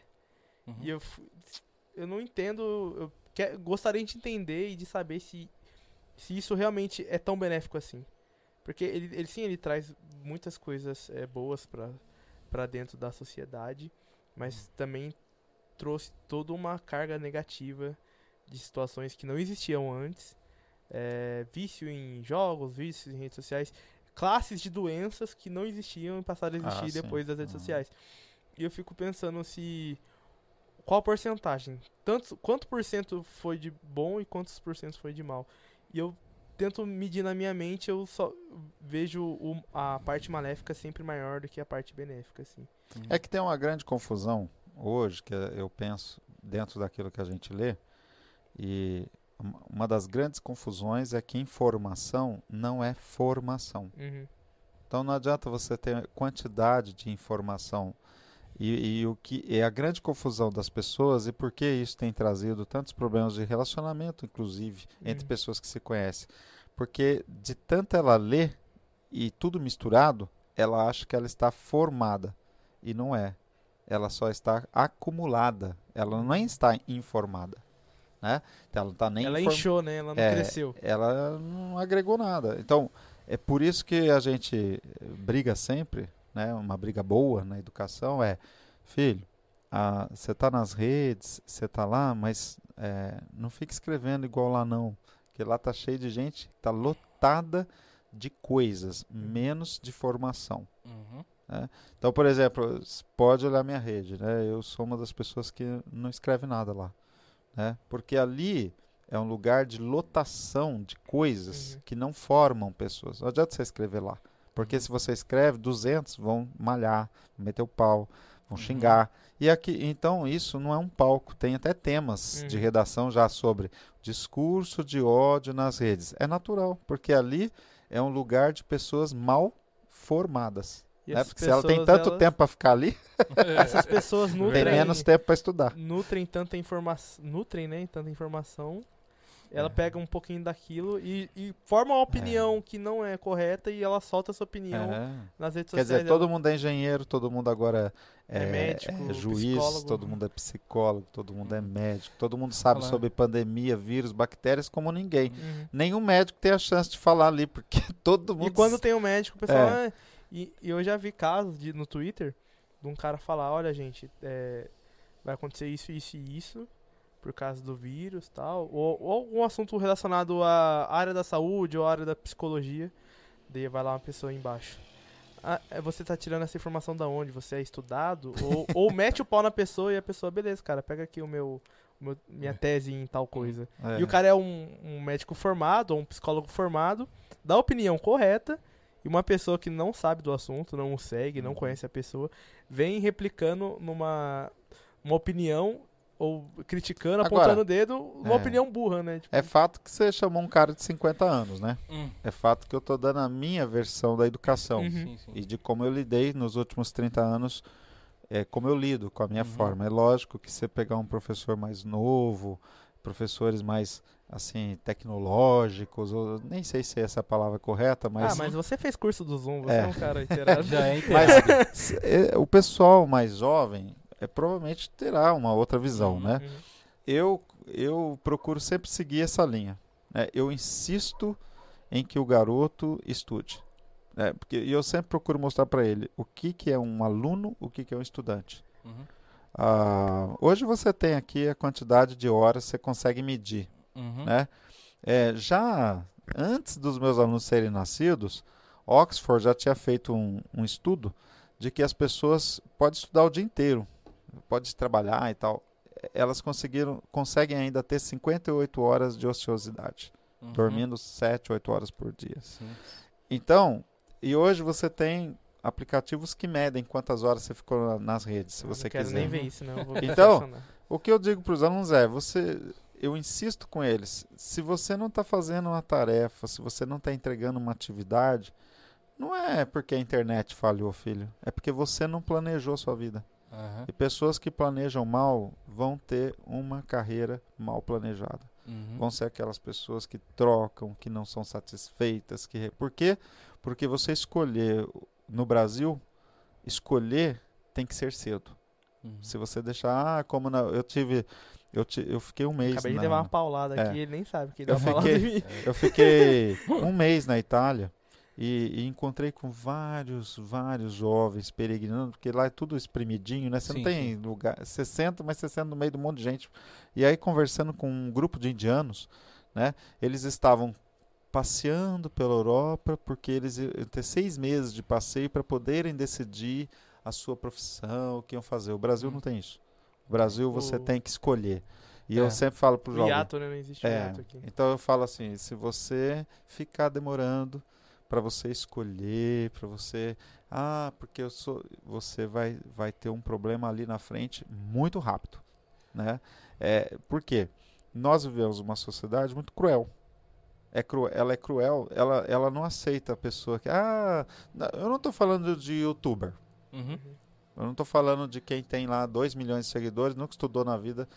Eu sempre falo para o aluno, não vem com essa conversa para mim, porque como professor, eu estou tentando fazer esse lado da educação acontecer na sua vida. Porque se fosse para fazer youtuber, então você tinha que fazer outra coisa. Não era para você Exato. estar aqui. Então eu sempre vou focar no quê? Na formação do indivíduo, no valor agregado para a sociedade. Eu não posso estimular esse cara a assistir um youtuber que, que ensina esse menino a, a xingar professor, ou ensina esse menino a fazer qual- qualquer coisa.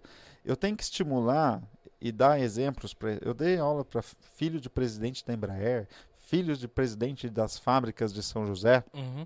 E esses meninos, ah, professor, com 12 anos, 13, quero ser médico. Ah, vamos lá, vou ajudar a construir seu sonho. Ah, professor, eu quero ser antropóloga grega. Quero trabalhar com antropologia, mas. Ah, então nós vamos ver, né? Esse curso parece que só tem na USP, vamos pesquisar. Então, toda a nossa formação, toda a minha vida Uhum. foi tentar criar nas pessoas esse, a possibilidade delas realizarem os sonhos que elas quiserem. Uhum. Então, e isso tudo demanda um trabalho, cara, que você sua. Porque Exato. é, o professor tem a equipe, né? Na sala de aula você é um. Aham. Você tem ali seis horas, o mundo tem 24 horas. O garoto passa até três da manhã na internet, os pais nem veem o que ele está vendo. Então, é, hoje nós somos assim, uma porcentagem muito ínfima Uhum. da quantidade de informações que lota a cabeça desse jovem. E aí, se você vai ver, né, é, pode pesquisar. O nu- até esse que a gente estava comentando aí, Dilema das Redes, ele fala, né? Uhum. O número de depressão, suicídio, de ansi- crise de Ansiedade. ansiedade, Uhum. problemas N. E ele dá os números É. lá, tipo. é, Os mais números de são 100%, assustadores, é. 130% aumentou. Então nós estamos trabalhando, é, é, é uma luta, é uma Uhum. luta. E toda Isso é- época tem uma luta. Aham. Toda época tem uma luta. Exato. Né? Porque o ser humano é muito. Você está falando um Eclético. pouquinho, exato, falando um pouquinho sobre formação. Fala pra gente um pouco qual que é a sua formação. O que que você, é, você, quais são as suas formações? Que eu sei que você tem várias coisas aí. É, eu, de bagagem. o, que, o que aconteceu? Eu, quando eu estava na, na- no ensino fundamental, Uhum. eu, meu pai sempre foi da área de fábrica. Eu tinha uma irmã que tinha ido para a ITEP. Tá. E a ITEP, na, só para você ter ideia, né? Na minha época, a ITEP era a terceira melhor escola técnica do Brasil. Tinha lá, tinha os Eu me prêmios. formei lá em. É, eles me mostravam, nos mostravam lá, sabe? O que aconteceu? Naquela década de 80, por aí, Uhum. o lance era in- informática. Eu nunca tive um videogame. Então eu aperto 25 botões se eu tiver. eu até ganho, mas é na sorte. Nossa. Nunca tive um videogame. Quando, quando o videogame apareceu, eu já estava trabalhando. Então, assim, o que aconteceu é que informática era a palavra. Daí eu fui lá na ITEP, fiz um cursinho que tinha que fazer cursinho para passar na ITEP. Nossa. Aí eu fiz o cursinho à tarde, fiz o concurso, passei na ITEP. Escolhi informática. Aí reprovei no primeiro semestre. Não entendi nada. O máximo que eu consegui fazer foi o LED do relógio, que é sistema binário. Uhum. É. E aí eu consegui fazer isso. Um Mas monte não- de um e zeros que você Cara, falou, é, deixa um quieto. monte de um de zero, não entendia nada e só zerava nas provas técnicas. Uhum. Português, matemática, física ia bem. Uhum. Mas o- a técnica, eu falei, não é isso. Meu pai, mecânico. Eu falei, Uhum. vou para mecânica industrial. Aí fiz mecânica industrial. Quase me formei, mas aí o que aconteceu? Fui muito bem, era o segundo colocado da minha sala. Fui muito bem. Desenhar, tinha que fazer naquela época, hoje não tinha uma, eu sei que tem AutoCAD aí, Uhum. mas na minha época era prancheta e tinta nanquim, com papel de seda lá, né? É, Aham. Papel vegetal. Sim. E aí tinha as pranchetas, você tinha que fazer as peças em seis planos, e seis visões. Eu fazia aquilo, aquilo ralava. Eu falei, não é isso que eu quero. Não é isso que eu quero. Então, Tá na época eu já tocava violão e piano. Eu falei assim, meu, eu gosto de arte. Eu, Tô acho, sendo humilhado aqui. eu falei assim, eu gosto É, o de arte. manja. Eu acho que eu vou pra. Eu tinha aprendido é, sozinho parte de música. Eu falei assim, Sim. meu, alguma coisa eu tenho que fazer nessa área, porque a gente não aprende nada sozinho assim. Exato. Não, não que eu seja um bom músico, mas eh, isso me ajudou muito a vida inteira. Sim. É, uma sala de aula, entreter uma aula, fazer uma coisa diferente, sempre a música me ajudou muito. E aí eu falei assim, não é possível que eu vou ser mecânico de fábrica, né? Mão de graxa. Tinha essa visão. Uhum. Acabei, cara, foi a oportunidade de pessoas que que eu conhecia na época, que eram ligadas ao ITA, me darem o caminho das pedras para ir para a Força Aérea. Então eu falei assim, eu fui no correio, porque não tinha internet. Eu fui no correio e perguntei para a moça, o que que eu faço? Onde que é? O que que tem? Preenchi um formulário e me inscrevi. Me inscrevi, meu pai me levou até o dia da prova em Guaratinguetá, fiz a prova, Sim. passei e me formei sargento da Força Aérea eh, na área de administração. Sim. Então aí eu fechei meu ciclo de ensino médio. Quando eu estava, adivinha onde que eu fui lotado, né? Lotado é, você se forma, É. aí a Força Aérea te manda para uma sede qualquer, dependendo da sua nota. Eu fui, eh, naquela época o Fernando Collor de Mello tinha assumido a presidência Anos e, 90. Isso. é, e levou todos os grandes ministérios do Rio de Janeiro para Brasília tirou Hum, do Rio de Janeiro. Tanto que meu estágio foi no Rio de Janeiro, mas ele tirou, levou tudo para Brasília. E eu fui lotado, adivinha onde? No departamento de ensino da aeronáutica, mexendo com os concursos das grandes escolas da Força Aérea. Olha, em Brasília. É, e aí ali, o meu processo, então, eu fui um dos sargentos mais novos da Força Aérea, com 17 anos já estava formado, Já já, era sargento. era sargento, e Aham. soldado aéreo tudo com 20, 21 anos. Pra mim foi uma loucura aquilo. E, eh, e Príncipe Charles, né, Princesa Diana vieram ao Brasil. Eu fiz parte do comitê porque eu já gostava de falar. Um, um brigadeiro que era meu chefe já viu que eu gostava de falar, já me mandou fazer parte do cerimonial de receber a, a, a- a princesa no Brasil. Ali eu já toquei o piano, Ó, já, já toquei o violão, já mostrei uma música lá brasileira. tem Tom no YouTube Jobim. isso aí ou não? Ixi, não tem, né? Não existia nada, nem foto Ninguém tem. filmou. Ninguém Ah, filmou, não tinha foto, não tinha nada. pô, seria legal Caraca. Então hoje seria um evento daqueles, né? Eu Oh. seria o, o cara aí do YouTube, lá, famoso, mas Aham. eu- eu- essas o que tem na memória da gente não se apaga. Uhum. É Exato, incrível. A, a incrível, nossa incrível. vida, ela precisa é, é, tá na nossa cabeça, né? Que o que Uhum. você põe na cabeça não apaga, né? Às vezes você, você come uma comida, aquilo lá vira outra coisa, mas o conhecimento, a experiência que você, por exemplo, é, a primeira vez que eu falei em público foi direto para 3 mil pessoas. Um coronel falou assim: vai lá você e dá esse aviso aqui. Eu falei, coronel, eu não vou conseguir. Vai. Então Olha para todo veio... mundo, fixa o olhar no fundo e fala.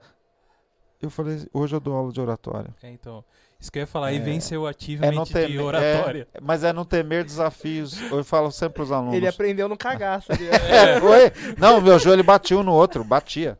Nossa. Então, mas eu falo assim, Aquelas pernas curvas, sabe? É. Quem tem a perna curva, É. o joelho conseguia bater. a vida vai criando oportunidades para quem está aberto. Uhum. É, eu vejo isso. Então, assim, daí eu, eu peguei ali esse Uhum. gancho da educação por várias pessoas ligadas. Imagina que tinha oito tenentes pedagogas no meu setor. E ali, eu olhando aquilo, eu fiquei apaixonado por educação. Já fiz inscrição para a Universidade Federal de Brasília. E aí eu fiz bacharel em letras. E, e desse curso de bacharel, conheci uma grande professora de linguística que me ofereceu trabalhar. Na, tem esses projetos de iniciação científica Sim. na Universidade Federal com língua indígena, com fone- fonologia, não sei Seria o o filólogo, isso ou não? É. E aí, é, mas Ah, é- mas, mas... A matéria dela era linguística aplicada, né? Linguística aplicada. E aí ela me dava aula de fonética, aquela coisa, ofereceu um projeto de iniciação científica. Por meio desse projeto eu conheci uma pessoa ligada à ONU. E aí essa pessoa me fez uma indicação muito interessante. Daí eu fui fazer um projeto ligado à Fundação para a Alimentação do Mundo, na ONU, sede no Brasil. Sede no Brasil. Fiquei dois anos e eu fui para trabalhar como intérprete. Mas, é, como o chefe lá tinha visto o meu currículo militar, é, na área administrativa e tudo mais, logo me, me levou para a parte de auditoria. Eu fui auditor, já trabalhando em Brasília, descobrindo lá o que, que o pessoal fazia com o dinheiro que a ONU envia para os países menos favorecidos, né? Tá. Na área da agricultura, alimentação, Então alimentação você rodou o Brasil, né, cara? Fazer Rodei. essa auditoria. Rodei. E olha como o networking É. funciona, né? É. cara? Então, foi Mas muito o bom. network também só não. Só ele não ajuda, né? É, tem que ter Tem um... que ter uma- um esforço, um estudo, uma É, captação. tem que ter o... Foi o que nem ele disse, né? precisa ter um conteúdo. É. né? E sabe o que aconteceu? Só para fechar com a que redação? Como é da- até agora não chegou na redação, né? Mesmo fazendo a federal, eu aí nesse projeto da ONU eu ainda tava ia me formar. Mas aí aconteceu, eu comecei a fazer os laudos. E uma vez o ministro da Agricultura da época me chamou e, fa- e falou assim: "Eu queria saber quem que escreve esses laudos. Eu estou gostando bastante." Cara, quando ele falou aquilo, era um homem muito experiente, e ele me falou desse processo que eu escrevia bem, que era muito claro, que ele entendia bem, porque tinha, imagina que os processos, dependendo do laudo que eu fazia, a Uhum. pessoa era incriminada por crime do colarinho branco e ia para o. Supremo Tribunal Federal, Entendi. porque era, é dinheiro do exterior que está sendo aplicado no Brasil, se Sim, você desvia aquele dinheiro, né? Então, é, a gente descobria corrupção, aquela coisa toda. Então, eh, tinha até uma certa proteção. E foi quando eu comecei a estudar mais o que, que era texto.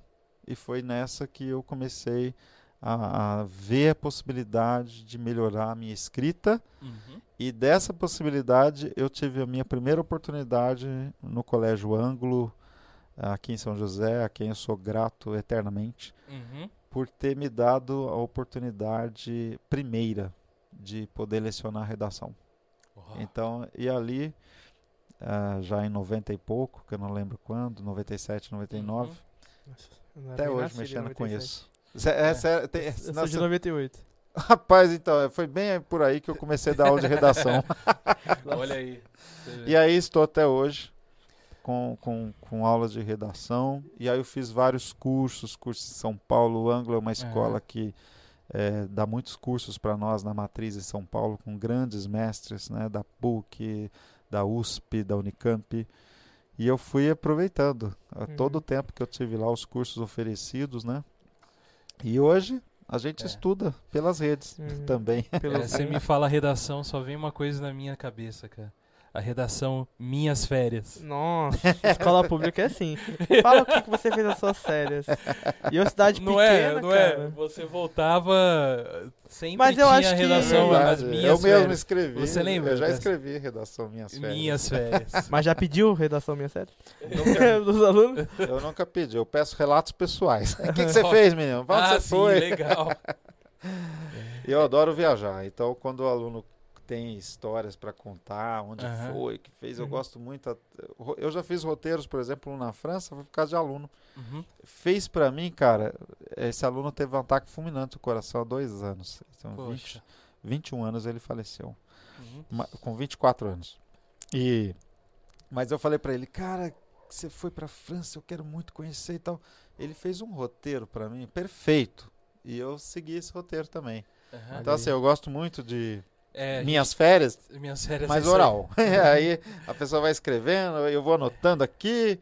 Ah, interessante. você- Talvez eu faça isso É. na próxima série. Você falando está um, um pouquinho, né, sobre você visitar o lugar e ir, né? Eu tive também a oportunidade fazem vai fazer um pouco mais de um ano eu estive lá na França. Eu É. estive a trabalho, eu fui a trabalho na Bélgica e acabei visitando a França lá.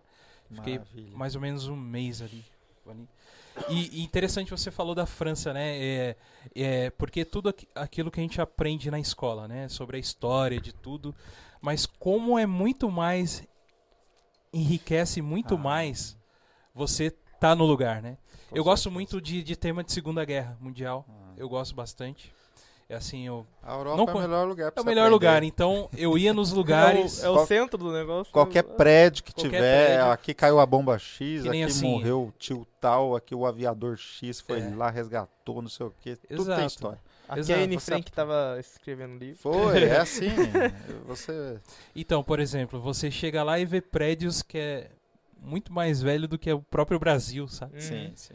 Então, Isso então é você assustador, começa- né, cara? Ver É o Brasil é um assustador. país tão, tão jovem e É. você vai. Aham. Esse prédio aqui, essa igreja aqui é de tal ano. E Aham. você fala, caraca, esse- nesse ano o Brasil não é nem. É. Então, pra você, pra você ter ideia, a reforma protestante foi exatamente no período que o Brasil estava sendo, entre Não, aspas, foi- né, descoberto, né? Que parece que existiam outros descobridores, mas a gente não vai entrar nesse assunto Ah, aqui. aí né? tenho que É outro professor assunto. de história. Professor de história pra falar sobre isso daí. Que é, A reforma prote- protestante foi em 507? 1507? ou 1500, é, 1500 e um pouquinho pra frente aí. Eu não sei exatamente, mas foi no período que o Brasil ainda estava. Então, e, e isso como, a- como agrega, né? A gente já veio falando um pouco do começo disso daí, de como uma aula ela pode ser muito enrique- en- enriquecedora. É. Falei errado. Peraí. Tá certo. Enriquecedora. Eu tô- tô- Enriquecedora. É, sei lá. A dicção foi boa. A dicção é, é quando você tem coisas práticas, né? Coisas de, é. de trazer assim. Mas e aí, o que, que você tem é, agora aqui pra gente, dando um exemplo sobre oratória? Sobre a sua. Eu ia perguntar se ele planta rosas na casa dele. Rosa Porque ele de falou da cores, né? professora. Mas Rapaz, fala pra gente um pouco sobre oratória, porque o que acontece? É um É. grande problema na escola isso, né? Até aqui no podcast. Até tá aqui. vendo? Então aqui a gente en- engasga com um monte de coisa. Aham. tem um monte de vícios de linguagem, né? É, a gente já tá aqui no, no, no quinto programa, já tem uns sete que a gente já fez mais ou menos aí. Uhum. E, e sempre a gente fica um pouco ansioso na forma de falar. Às vezes a gente tem uma palavra que a gente fala e, e dá uma gaguejada, né? Gosto dá uma de- tremida direto. Paralelepípedo. É. Mas assim, o, eu sempre vi que na escola a gente, o professor fazia a gente lá na frente fazer a apresentação, né? Aí a gente já pega de várias maneiras, né? Então vai passando um tempo e a gente já fala, ó, já foi aprendendo, gente. A gente que vai apresentar aqui o nosso grupo. Não leva folha em mão, não fica lendo. É. O professor não gosta disso, Aham. porque você fica preso ali, né? Então essas desse. coisinhas você vai pegando, né? Mas É, o que, que cê- você tem a dizer pra gente aí um pouquinho Rapaz, sobre oratória, assim? Uma das coisas da, da comunicação, da oral, Uhum. é, esses dias eu tava, fechei um curso numa empresa. E que eu estava dizendo para eles assim, eu sempre digo, é uma das primeiras coisas que a gente diz na aula de oratória é você não pode perder a sua naturalidade. Uhum. Então, oratória que cria robôs, aluno. Porque o, o que, que se fazia errado? É você pôr todo mundo na frente, fala um, fala outro. Nem todo mundo tem as mesmas habilidades. Exato. As pessoas são diferentes. Então, Uhum. se você pegar o cara que faz bem o slide, né? Ele, ele é, faz uma arte, Uhum. né? É assim na igreja, termina o É. slide, tem o pastor. tem- O cara do... Ali, ó, o Da cara do técnica. vídeo, né? Você da pergunta pra ele e técnica. fala, o que que você falou? É bom. Então, é, então eu- eu- eu- essa é a primeira coisa, não perder a naturalidade. Uhum. Sim. A outra coisa, o sucesso da comunicação, por incrível que pareça, está na respiração. A respiração ajuda o cérebro a colocar as palavras na ordem correta. Eu fiz um exercício, a pessoa chegou para mim e disse: Olha, é, um dos meus funcionários não fala o S, ele fala os problema, Tá. os clientes. E aí isso queima um pouco o nosso filme, alguma coisa assim que estava dizendo. E aí, fazendo exercícios com respiração, começou a sair sem querer. Não é que ele não sabia. É porque se eu vou à frente do meu cérebro, vai dar errado. Vai engolir Uhum. Você palavras aí. precisa, primeiro você pensa, depois você sai. Meu pai é assim, ele É. fala bicicleta, essas coisas. É, e até o R. E ele fala, eu não consigo É. falar. eu- É tenta, porque o L não é nosso, né? É, é, tem um fundo, demora mais 40 minutos de aula para explicar que o bicicleta tá certo em termos de origem das palavras. Porque nós- nosso L não existe. Ele é Mouro, Uhum. né? Miguel. Por que, que não é Miguel? Por que, que, É. por que, que você vai no, no Mercadão você vê Miguel? Uhum. Bicicleta, inglês, Inglês. né? Então, é, você vai ver que toda a língua hispânica que domina aqui, só o Brasil fala laranja, né? O resto é naranja. Naranja. Uhum. Então você vê assim, é, tem uma origem no latim. E o L que veio na árabe, né? Que é lateral. Uhum. Então tem uma origem etimológica, assim, histórica mesmo, da- de né? quando sai uma bicicleta. Não é tão uma coisa assustadora. Uhum. Então, por exemplo, se eu estou conversando com tios meus mais antigos, ah, ou até um meu pai mesmo, que às vezes fala inglês, bicicleta, eu nem acho estranho. Problema. Porque problema. é, muitos registros no Brasil vão falar problema, problema. Nós temos registros regionais diferentes no Brasil. Uhum. Essas coisas nem assustam.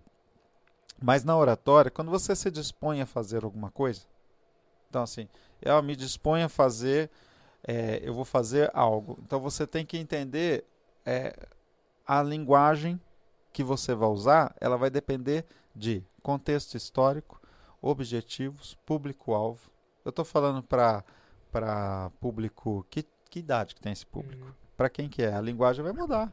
Olha que divertido que é, cara. Eu me divirto vendo Jovem Pan, por exemplo. Sim. Né? É uma linguagem totalmente solta, fluida, Aham. para várias idades. Então, o- a questão da linguagem é abrangente, né? Mas o público-alvo, a sua intenção, o regional que você quer usar, né? Eu- eu- hoje eu estava no Guarujá de manhã. Uhum. Aí a rádio fica falhando na montanha. Uhum. Aí eu só pegava uma rádio eh, sertaneja. Que Tá. não é uma música que eu sigo muito. É engraçado, eu nem sigo, eu sei quase todas as letras de cor. Nem sei como é que funciona isso. Se começar uma aí é capaz que eu continue a letra, mas eu nem ouço. Uhum. Mas eu tava vendo assim, o jeitão do apresentador. Eita, nós, é você aí! Então eu falei assim, que, que gostoso. Aí, de repente, eu tava me entretendo Porque aquele comunicador soube me atingir pela linguagem que ele usava. Aham. Uhum. Então você tem que ter essa flexibilidade na oratória, na comunicação. E eu vejo assim, às vezes a pessoa quer criar uma coisa que não é ela. Geralmente ela vai começar a esbarrar em problemas. Uhum. E aí ela vai ficar angustiada, porque não é ela. É um fake dela, né? Então você precisa ter originalidade, naturalidade, Uhum. enfrentar as coisas com tranquilidade, respirar. Agora, a linguagem, ela tem vários níveis. Não tem jeito. Então, o que, que tem dentro? Por exemplo, tem um estudo que fala assim: quantas palavras português, por exemplo, somando tudo, dá 600 mil palavras. É uma das línguas maiores que tem no mundo. Uhum. Então você fala assim: é, ver- verbo. quantos, quantas palavras um jovem de 20 anos domina? Não passa de 4 mil. Tá? Não passa de 4 mil palavras. Tendo 600 mil? Ah. É. Quantas um CEO, por exemplo, um CEO, é o cara de formação mesmo, não, tô falando chefe. Tô falando um CEO que estudou planejamento, mestrado, MBA, não sei o que, fez teses para gerenciar uma grande empresa. Um CEO é 50 mil. Olha, olha o que, que é uma carreira, o que, que é um curso, o que, que é o estudo. Uhum. Então é óbvio que quanto mais eu me formar, eu ler, tiver acesso a uma formação, eu vou ter mais amplitude de vocabulário. Uhum. E eu vou ficar mais tranquilo, porque o meu cérebro é que manda o que eu tenho lá dentro. Então, à medida que eu tenho mais, e, e o nosso cérebro é como se fossem pequenas gavetas aí de um computador, as pastas. Sim.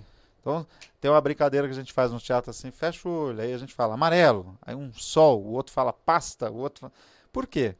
Porque você vai guardando esses registros, né, fragmentados, e numa hora que você precisa, você traz tudo. Uhum. E é legal quando você consegue falar um pouco sobre todas as coisas. Uhum. Então, eu dei aula para um cara esses dias, Naruto. O cara é youtuber, ele faz análise de Naruto. Meu Boa. Deus. Meu, incrível. Ele já está com 50 mil seguidores aí. Pagou Uhum. o curso, inclusive, com, com dinheiro de, de, de rede, de internet, né? Uhum. Monetização. AdSense, monetização. E eu fico assim, eu comecei a ver, eu não, não conhecia, não via. Mas eu falei assim, nossa, é uma linguagem própria para os meus alunos mais novinhos Aham. e que eu não tinha. Então eu comecei a ver uma coisa ou outra para Uhum. entender, né, dentro desse universo. universo e aí fazer parte do meu vocabulário que eu não tinha. Uhum. Né? Então isso é muito interessante. É, eu, por exemplo, cinema. Cinema antes da pandemia, né? Duas, três vezes por semana. Mas pergunta pra mim nome de ator. Eu não sei nenhum. Uhum. Eu sou É. um cara que assiste pouco filme, mas sabe eu- muito nome de Você ator. chegou aí, você falou de tudo que eu conhecia, mas não sabia o nome de ninguém. Aí eu falei, ele, ô louco, ele é um casting ao vivo É aqui, né? Ele sabe tudo. Então, assim, é incrível que à medida que você avança para várias áreas, a sua Uhum. comunicação vai ficar tranquila. Uhum. Você consegue falar um pouco sobre cada coisa. E a gente não é bom em tudo mesmo, né? Dá É- pra dar uma enganada, né? Dá, você e- sabe, você dá, consegue enganar um pouco sobre Naruto. É.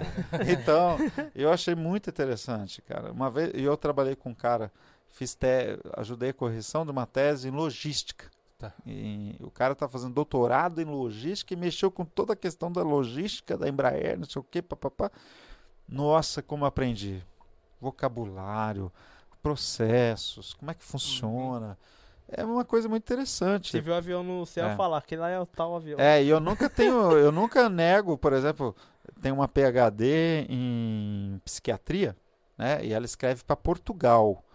E ela precisa de um corretor aqui em português Brasil, né? Porque depois ela faz uma tradução meio que profissional em outro lugar. Uhum. Mas primeiro ela tem que fazer o filtro. Nunca me neguei. É, é a área que eu não conheço, é aí mesmo, vamos ler. Se você não conhece, é uma oportunidade pra aprender. É, vamos ler, vamos conhecer, e é outra área. Então a Uhum. gente não pode ter medo de conhecer é, o desconhecido, Uhum. Sim, sim. né? E aí, eu acho que uma, da- uma, uma das dicas são essas, porque tem várias possibilidades, né, dentro de oratória, né? Sim, interessante. Mas eu gosto muito de conversar com pessoas que são naturais, que- Aham, que, que, que mostram que elas são tranquilas, né? aham.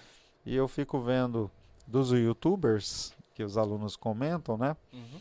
um- uma grande porcentagem de sucesso deles está ligado a exatamente não não se não fingirem. Nossa, eu, eu- falando nisso, eu tava. Eu gosto muito de assistir vídeo de, de gameplay, né? Hum.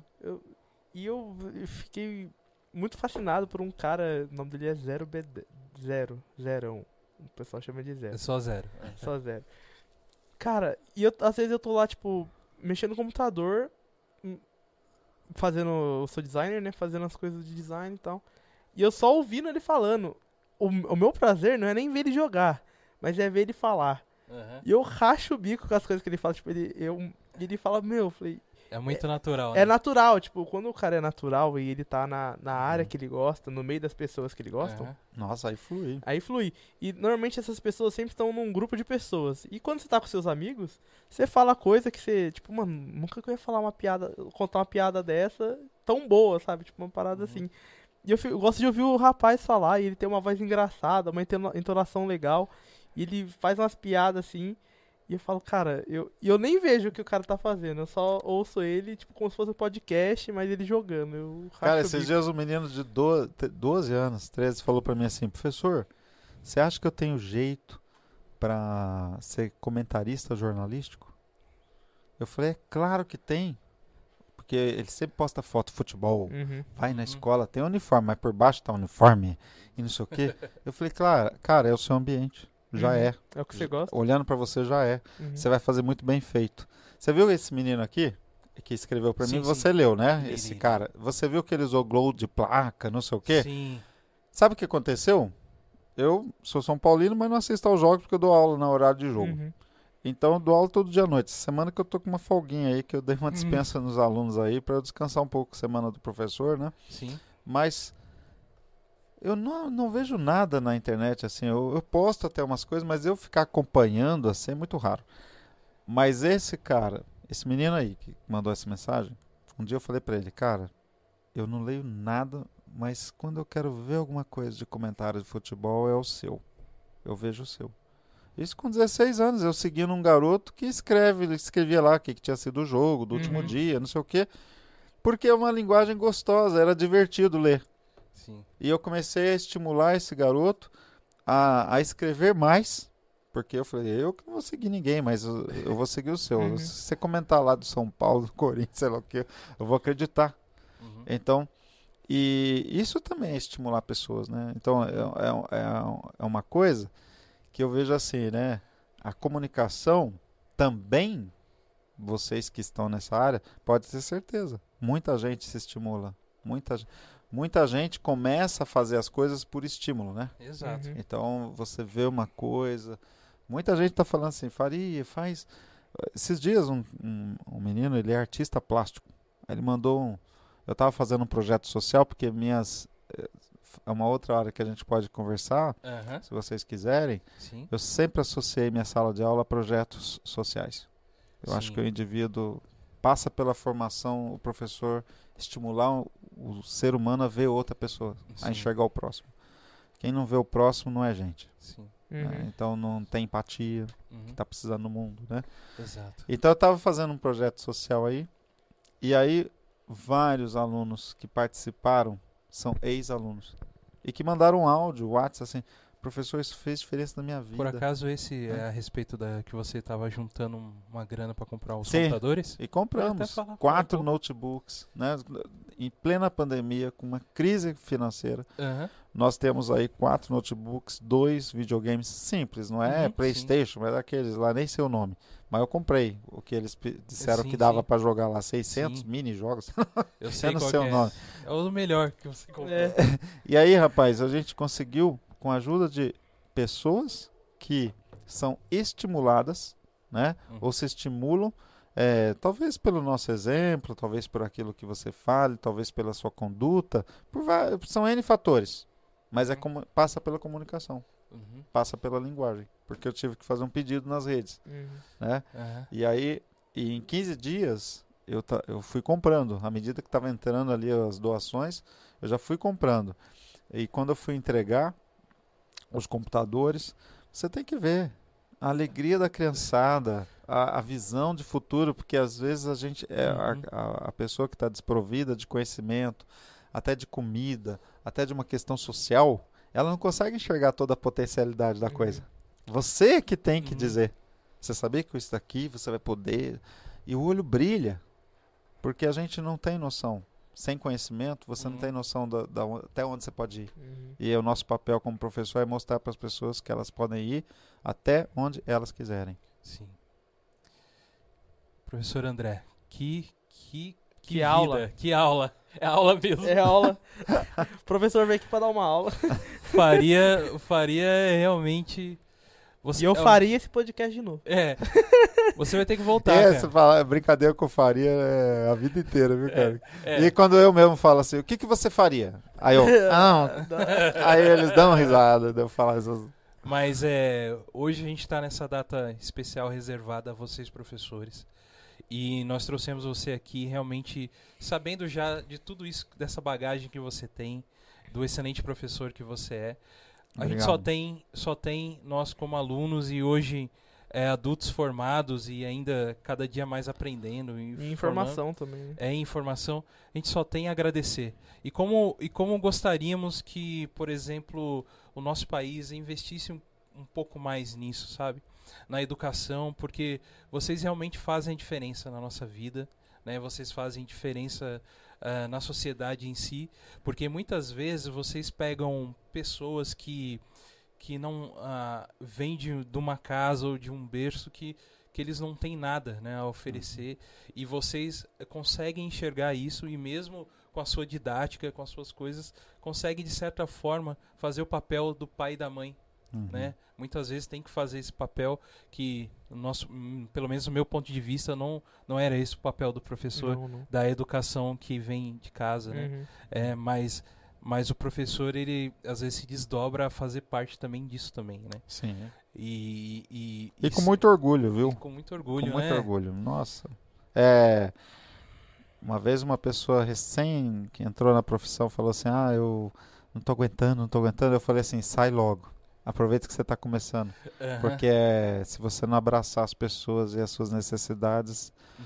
é, todo mundo tem aquelas críticas todas, né? Professor não foi feito para ensinar, muito obrigado. Foi sim. A gente Sim, ensina. sim. Exatamente. Nós estamos num contexto de Brasil que hoje você precisa ensinar muita coisa. Uhum. Exatamente. e eu não tenho problema nenhum Exato. de falar, olha, você devia ter dito muito obrigado para mim, sabia? Uhum. Então, com muita tranquilidade. Uhum. E, as- e isso faz parte da formação do indivíduo, né?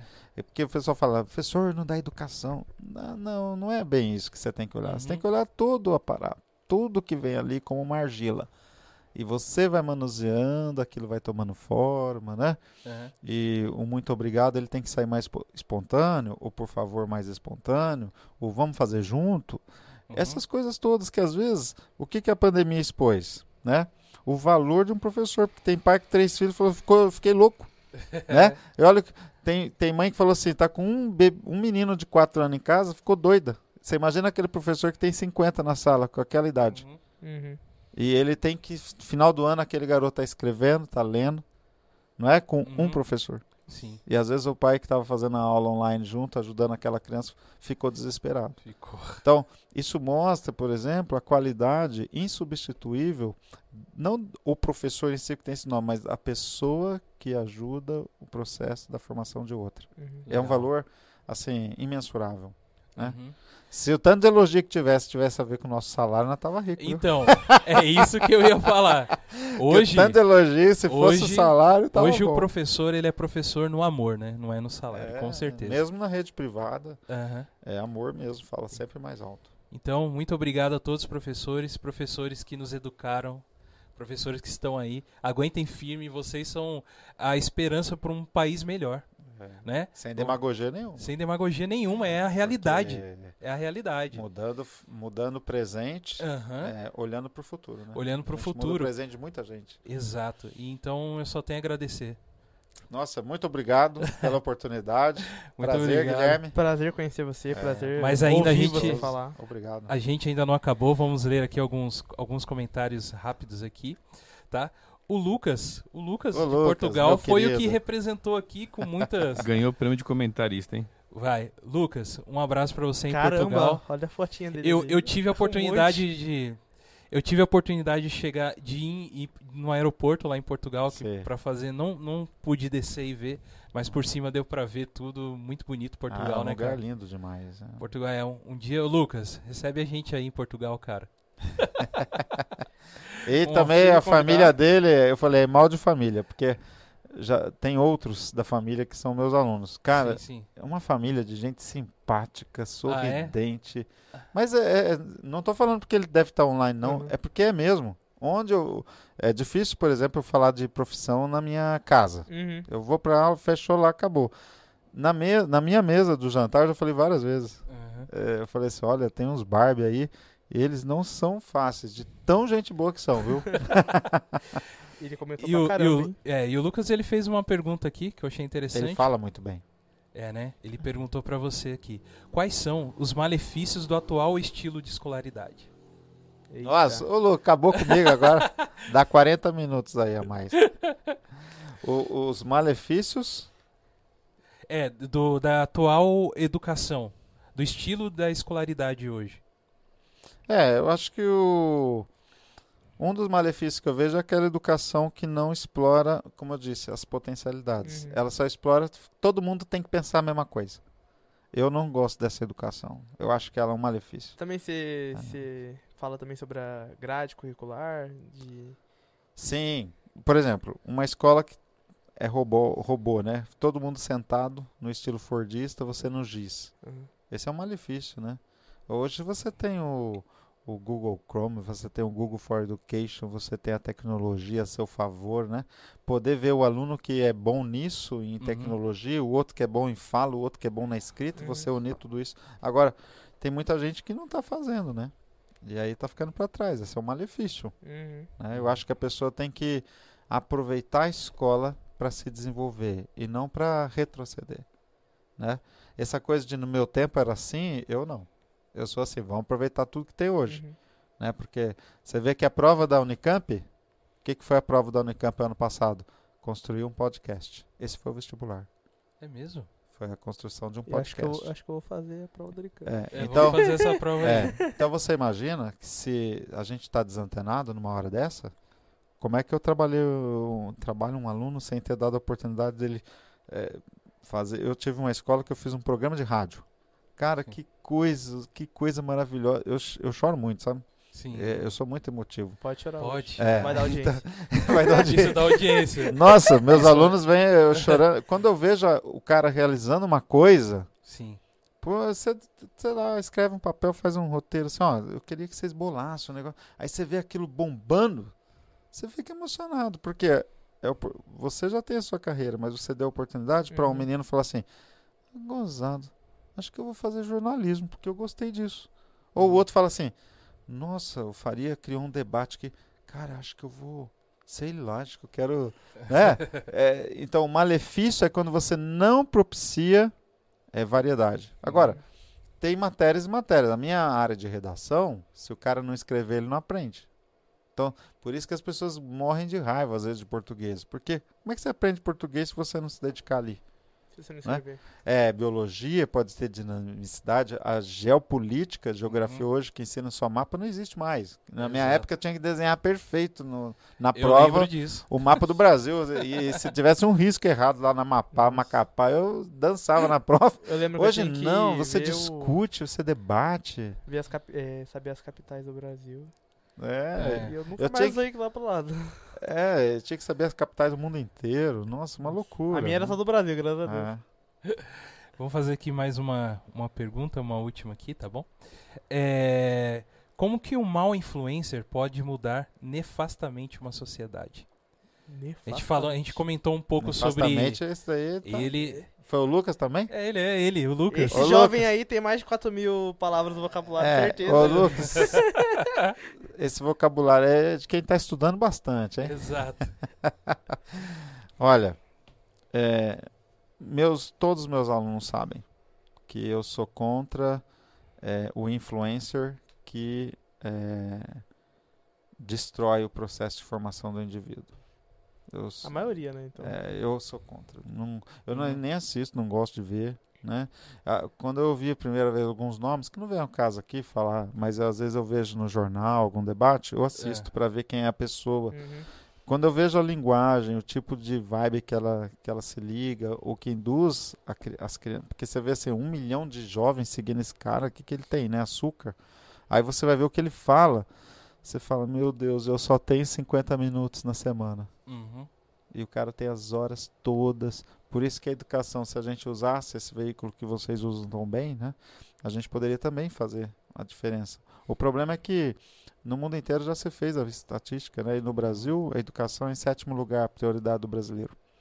Nossa. Segundo lugar, cirurgia plástica. Primeiro lugar, turismo. Então, assim, a primeira coisa que o brasileiro abandona num- numa época de crise é a escola. Sim. É a formação dele. sim. Então, se a gente não amar, né, e o influencer faz isso, ele ensina o seguidor a amar a ele mesmo. Isso é o narcisismo digital. Sim. Mas ele não ensina o seguidor a amar a sua própria identidade, a sua própria construção pessoal. Então, todo influencer que ensina o narcisismo, o like, clique, vem, vote em mim, né? Eu sou contra. Uhum. Agora, são bons aqueles que faça, vai lá, lute, mas esses são poucos. Sim. São poucos ainda E que pra- que estão usando para mudar a vida de pessoas, né? Uhum. E tem aquela analogia, né? Se você colocar o óleo dentro do copo, você tem que botar o triplo o do, de água pra tirar o óleo. Então, Uhum. pra tirar esse conteúdo ruim das É. redes, tem que lotar de conteúdo bom. É. E está muito em falta, então. Foi até um outro menino, um outro aluno chama Lucas também, ele é artista plástico, ele tava falando, Faria, tem tanta porcaria na rede, por que, que você não fala, conta suas histórias, abre um canal no YouTube? Eu tenho lá, mas não tem nada. Uhum. Eu até, no começo da pandemia, até a escola ter portal, essas coisas, eu usei o YouTube Uhum. para pôr umas aulinhas para eles irem, para não ficar perdido e, não, Uhum. e não desconectar do professor. Sim. Depois que teve o portal, a gente faz a aula online, Isso, tudo isso. direitinho, né? no- e, e- e tudo certo. Mas é uma preocupação minha, é esses influencers narcisistas, Uhum. né? Que idolatram a- o mundo do sucesso, É. o mundo da... Como é que é o nome que eles falam hoje? Quando você... Ostentação, Ostentação. né? Hoje o que tem é isso. Muito isso superficial. né? é, então você vê jovens querendo migrar para isso rápido, Sim. porque é, é muito longo, demoraria mais uma hora, né? Uhum. Mas é muito, é muito mais forte essa comunicação do que você ostenta, né? O ter em vez do ser. Uhum. Então parece que Hum. você ter likes, ter sucesso, ter o dinheiro, é, é ganhar pelo YouTube, né? Ganhar seu dinheiro pelo YouTube. Então isso parece uma mágica. Uhum. Então o, a minha formação, porque educação dói. Sim. Tudo que tiver fácil não está te formando. Pode ter Exato. certeza. Você Exato. tá, ou você está enganando alguém ou você está sendo enganado. Uhum. Uma educação, se você quiser transformar alguma coisa na sua vida, dói. É que Cansa, nem o, tem, uma, desgastante. tem uma frase no Matrix que eu, eu sempre olho e falo, verdade, a ignorância é uma benção. Então, naquela parte o cara fala, não, eu quero voltar a viver como era antes, apaga minha memória, não quero ver, saber nada do que tá acontecendo, eu quero viver na mentira, porque a mentira lá É confortável. é confortável, é muito É. melhor pra mim. Então a gente tem. Se você quiser mudar o mundo, é, tem uma boa dose de, de, de luta interior. Uhum. E luta interior leva, às vezes, você a levar uns tombos, uns tropeços, se machucar, mas ela forja teu caráter. E tudo que não forja teu caráter não é bom para você. Uhum. Então eu sempre vou por essa. Agora, lembrando que eu tenho 50 anos e que alguém, numa idade bem mais jovem, vai falar uma outra coisa. Uhum. Não é? Então, é eu mais, prefiro a, acreditar no mais no é mais a, velho.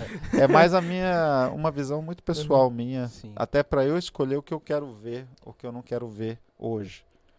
E, e tentando estimular alunos. Já aconteceu comigo. De, de eu pegar alunos que estavam em depressão, pensando em suicídio e perguntar: vamos lá, vamos listar aqui no papel. Quantas horas o que, que você vê? Põe aí, todos os. de- vamos ver junto. Aí eu fui junto aqui, ó. Ah, tá. Ah, música, põe as músicas aqui. Tá, tá, tá. Então eu falei assim: olha, é, tem um psiquiatra que pode te ajudar, tem um psicólogo, Uhum. mas 70% da felicidade está na ponta das suas mãos, na ponta da planta dos seus pés. É Sim. onde você pisa, o que você faz, onde você clica. Aham. parece-me que você está construindo a sua própria derrota. Tipo de letra que você ouve, tipo de youtuber que você segue, tipo de horas que você fica. Né? Uhum. De tudo que você fez aí, 20% está agregando algum valor, 80% está destruindo teus sonhos. Sim. Então a gente tem que medir o que está entrando, porque é a água que rega essa, a semente plantada. Então quem está lançando semente? Se você não escolher, Uhum. e eu sempre falo, eu desde garoto, porque eu, moro, eu, eu tive que morar sozinho desde os 16. Eu tive que escolher rapidamente os meus amigos o que, que ia ser o que, que não ia ser. Uhum. Rapidamente eu tive que fazer. Era uma questão de sobrevivência naquela época. Uhum. né? E então a gente vai selecionando o que, que a gente quer como semente. Uhum. Porque os frutos que virão, ou eles virão ruins, podres, ou eles virão bons, frondosos, que chamam atenção, né? Então eu estimulo as pessoas a seguirem. Uhum. Porque se tem hoje, a gente segue, né? Siga, né? Mas seguirem aqueles que agregam valor, que Verdade. mudam a sua essência, que forjam você a tomar uma decisão sua, que vai mudar a sua vida. Agora, tem uma coisa que os gregos têm assim, para fechar a minha parte, né? Uhum. Três tipos de comunicação que você pode medir para onde você está indo. A comunicação que fala do outro. Então tem esses youtubers que só falam das coisas é a pior comunicação que existe, porque a hora que você estiver longe, ele vai falar de você também, né? A comunicação que só fala de si, ela mostra egoísmo, egocentrismo, Uhum. idolatria do homem. Mas a comunicação que ajuda você a fazer projetos, pró é para frente. Uhum. Então, toda vez que alguém estiver conversando com você e a pessoa, qual que é o seu sonho? Nossa, tem esse caminho, vai por aqui, constrói. Opa, essa pessoa está preocupada comigo. Uhum. É a melhor forma de você entender com quem você se relaciona. Uhum. Então, é, pessoas que lançam a gente para frente, youtubers, professores, amigos, né, colegas, é, que lançam a gente para frente, são as melhores pessoas ou ferramentas, se for o caso da tecnologia, com quem a gente deve ter contato. Uhum. Amém? Amém. Exatamente. Amém, igreja? E antes de fazer esse encerramento desse programa incrível, que eu foi uma aula, Gui. Foi, foi. Que que é isso, cara? Eu levei uns tapas aqui, ele nem sabe, eu vou sair com o olho roxo aqui. Antes disso, eu queria fazer só uma homenagem a dois professores que eh, fizeram uma diferença na minha vida. Sabe qual que é um deles, Gui? Ou não? Não. Existe um cara chamado Tolkien, Ah, professor Tolkien. aqui. Bravo. Eu gosto muito de literatura. eh, literatura fantástica é uma das coisas que eu gosto. Mas muito mais do que isso é como é, você conseguir transcrever uma coisa e você entrar dentro de um universo. Como que se parecesse real. Hum. E isso, isso fez com que modificou algumas coisas na minha vida também. Buscar algumas coisas assim, entendeu? De você ter essa capacidade de usar coisas lúdicas e passar uma mensagem muito profunda, entendeu? Então, minha homenagem ao Tolkien, que já morreu já faz um tempo. Já faz uma cotinha aí. E o, e o meu professor maior, Jesus Cristo. Jesus, um, dos maiores professores que esteve aqui nessa terra, né? Que você aí, se você não conhece ele de Conheço. verdade, Tem um livro bom pra te indicar. Tem um livro que fala sobre ele muito legal. Quatro especificamente. que tá ali, ó. Você vê que o Augusto Cury, psiquiatra, escreve um livro sobre ele, né? Escreve Uhum. sobre ele. O maior professor de todos os O tempos. maior professor de todos os tempos. Então fica, Jesus, minha homenagem a você aqui também, Jesus. né? Gente, muito obrigado por tudo, obrigado por vocês. Gui, as nossas redes aí, né? Todo mundo seguindo a God gente. Vibes Podcast em todos os lugares do planeta e E é isso aí. Sigam o professor, professor Faria, pra ver a Torre de Pisa. pra ver a Torre de Pisa de fotos incríveis e coisas incríveis. Ultimamente é muito foto de comida. De comida mu- muito bom É o que a também. gente gosta. se você bom. não, se você não, se você tá no Spotify e não tá vendo a gente, confia, É. a gente gosta de comida. É bom, mais uma vez, valeu pela força, mano. Pode E é- falar, irmão. É É, o é bom é um professor também. De quê? Você ensina muita coisa pra gente. O é bom cara. me fez chorar esses dias. Ô, louco. chorar? É, ele me fez É, chorar. ele é especial. eu não cara. consegui nem mandar o áudio de agradecimento. Eu fiz um vídeo para pedir ah, os donativos lá para os Ah, notebooks. Aham. Aí ele fez um vídeo pra mim, eu mandei o áudio chorando, agradecendo. Eu não consegui nem terminar o áudio. Eu vou Então, colocar aqui pra Porque vocês verem. ele é um especialista. Não, não, não faça isso, Não pelo amor de Deus. É queimar o professor logo no final da entrevista. Mas, Mas foi muito emocionante. Ele, o Weber é um profissional assim que eu admiro. Uhum. Competência. E ele fez um negócio em cinco minutos que eu levaria horas, talvez. Aham. Com o meu curso de King Master, eu não, não nem imaginava como fazer. Com certeza. Mas e aí, professor, gostou do nosso papo? Cara, Também? eu desejo a vocês muito sucesso. E Eu- obrigado pela oportunidade. O professor nunca tem voz no Brasil, né? É, Fora da sala de aula. exato. E é uma oportunidade muito grande que vocês deram aí para a gente poder falar em nome, talvez, de uma, de uma parcela aí considerável de colegas, Uhum, né? Que uhum. lutam e por, por essa educação, pelo, pelos jovens, né? Uhum. Porque o jovem, é, ele não é o futuro, ele é hoje. Ele é, É uma hoje. pessoa hoje. Esse negócio de é o futuro, é hoje. O que É ele é, é hoje. É. Tem que escolher hoje, tem que fazer hoje. É tudo hoje. Mas a gente luta para que eles possam né, forjar uma sociedade é, com menos anomalias. Então, é a nossa briga. Obrigado pela oportunidade aí. né? Gostei muito do, É, do ambiente, da Aham. conversa, do papo, do acolhimento, que eu acho tão importante. Sim, a gente que obrigado. agradece por tudo aí. Obrigado Galera. Valeu, muito obrigado por tudo.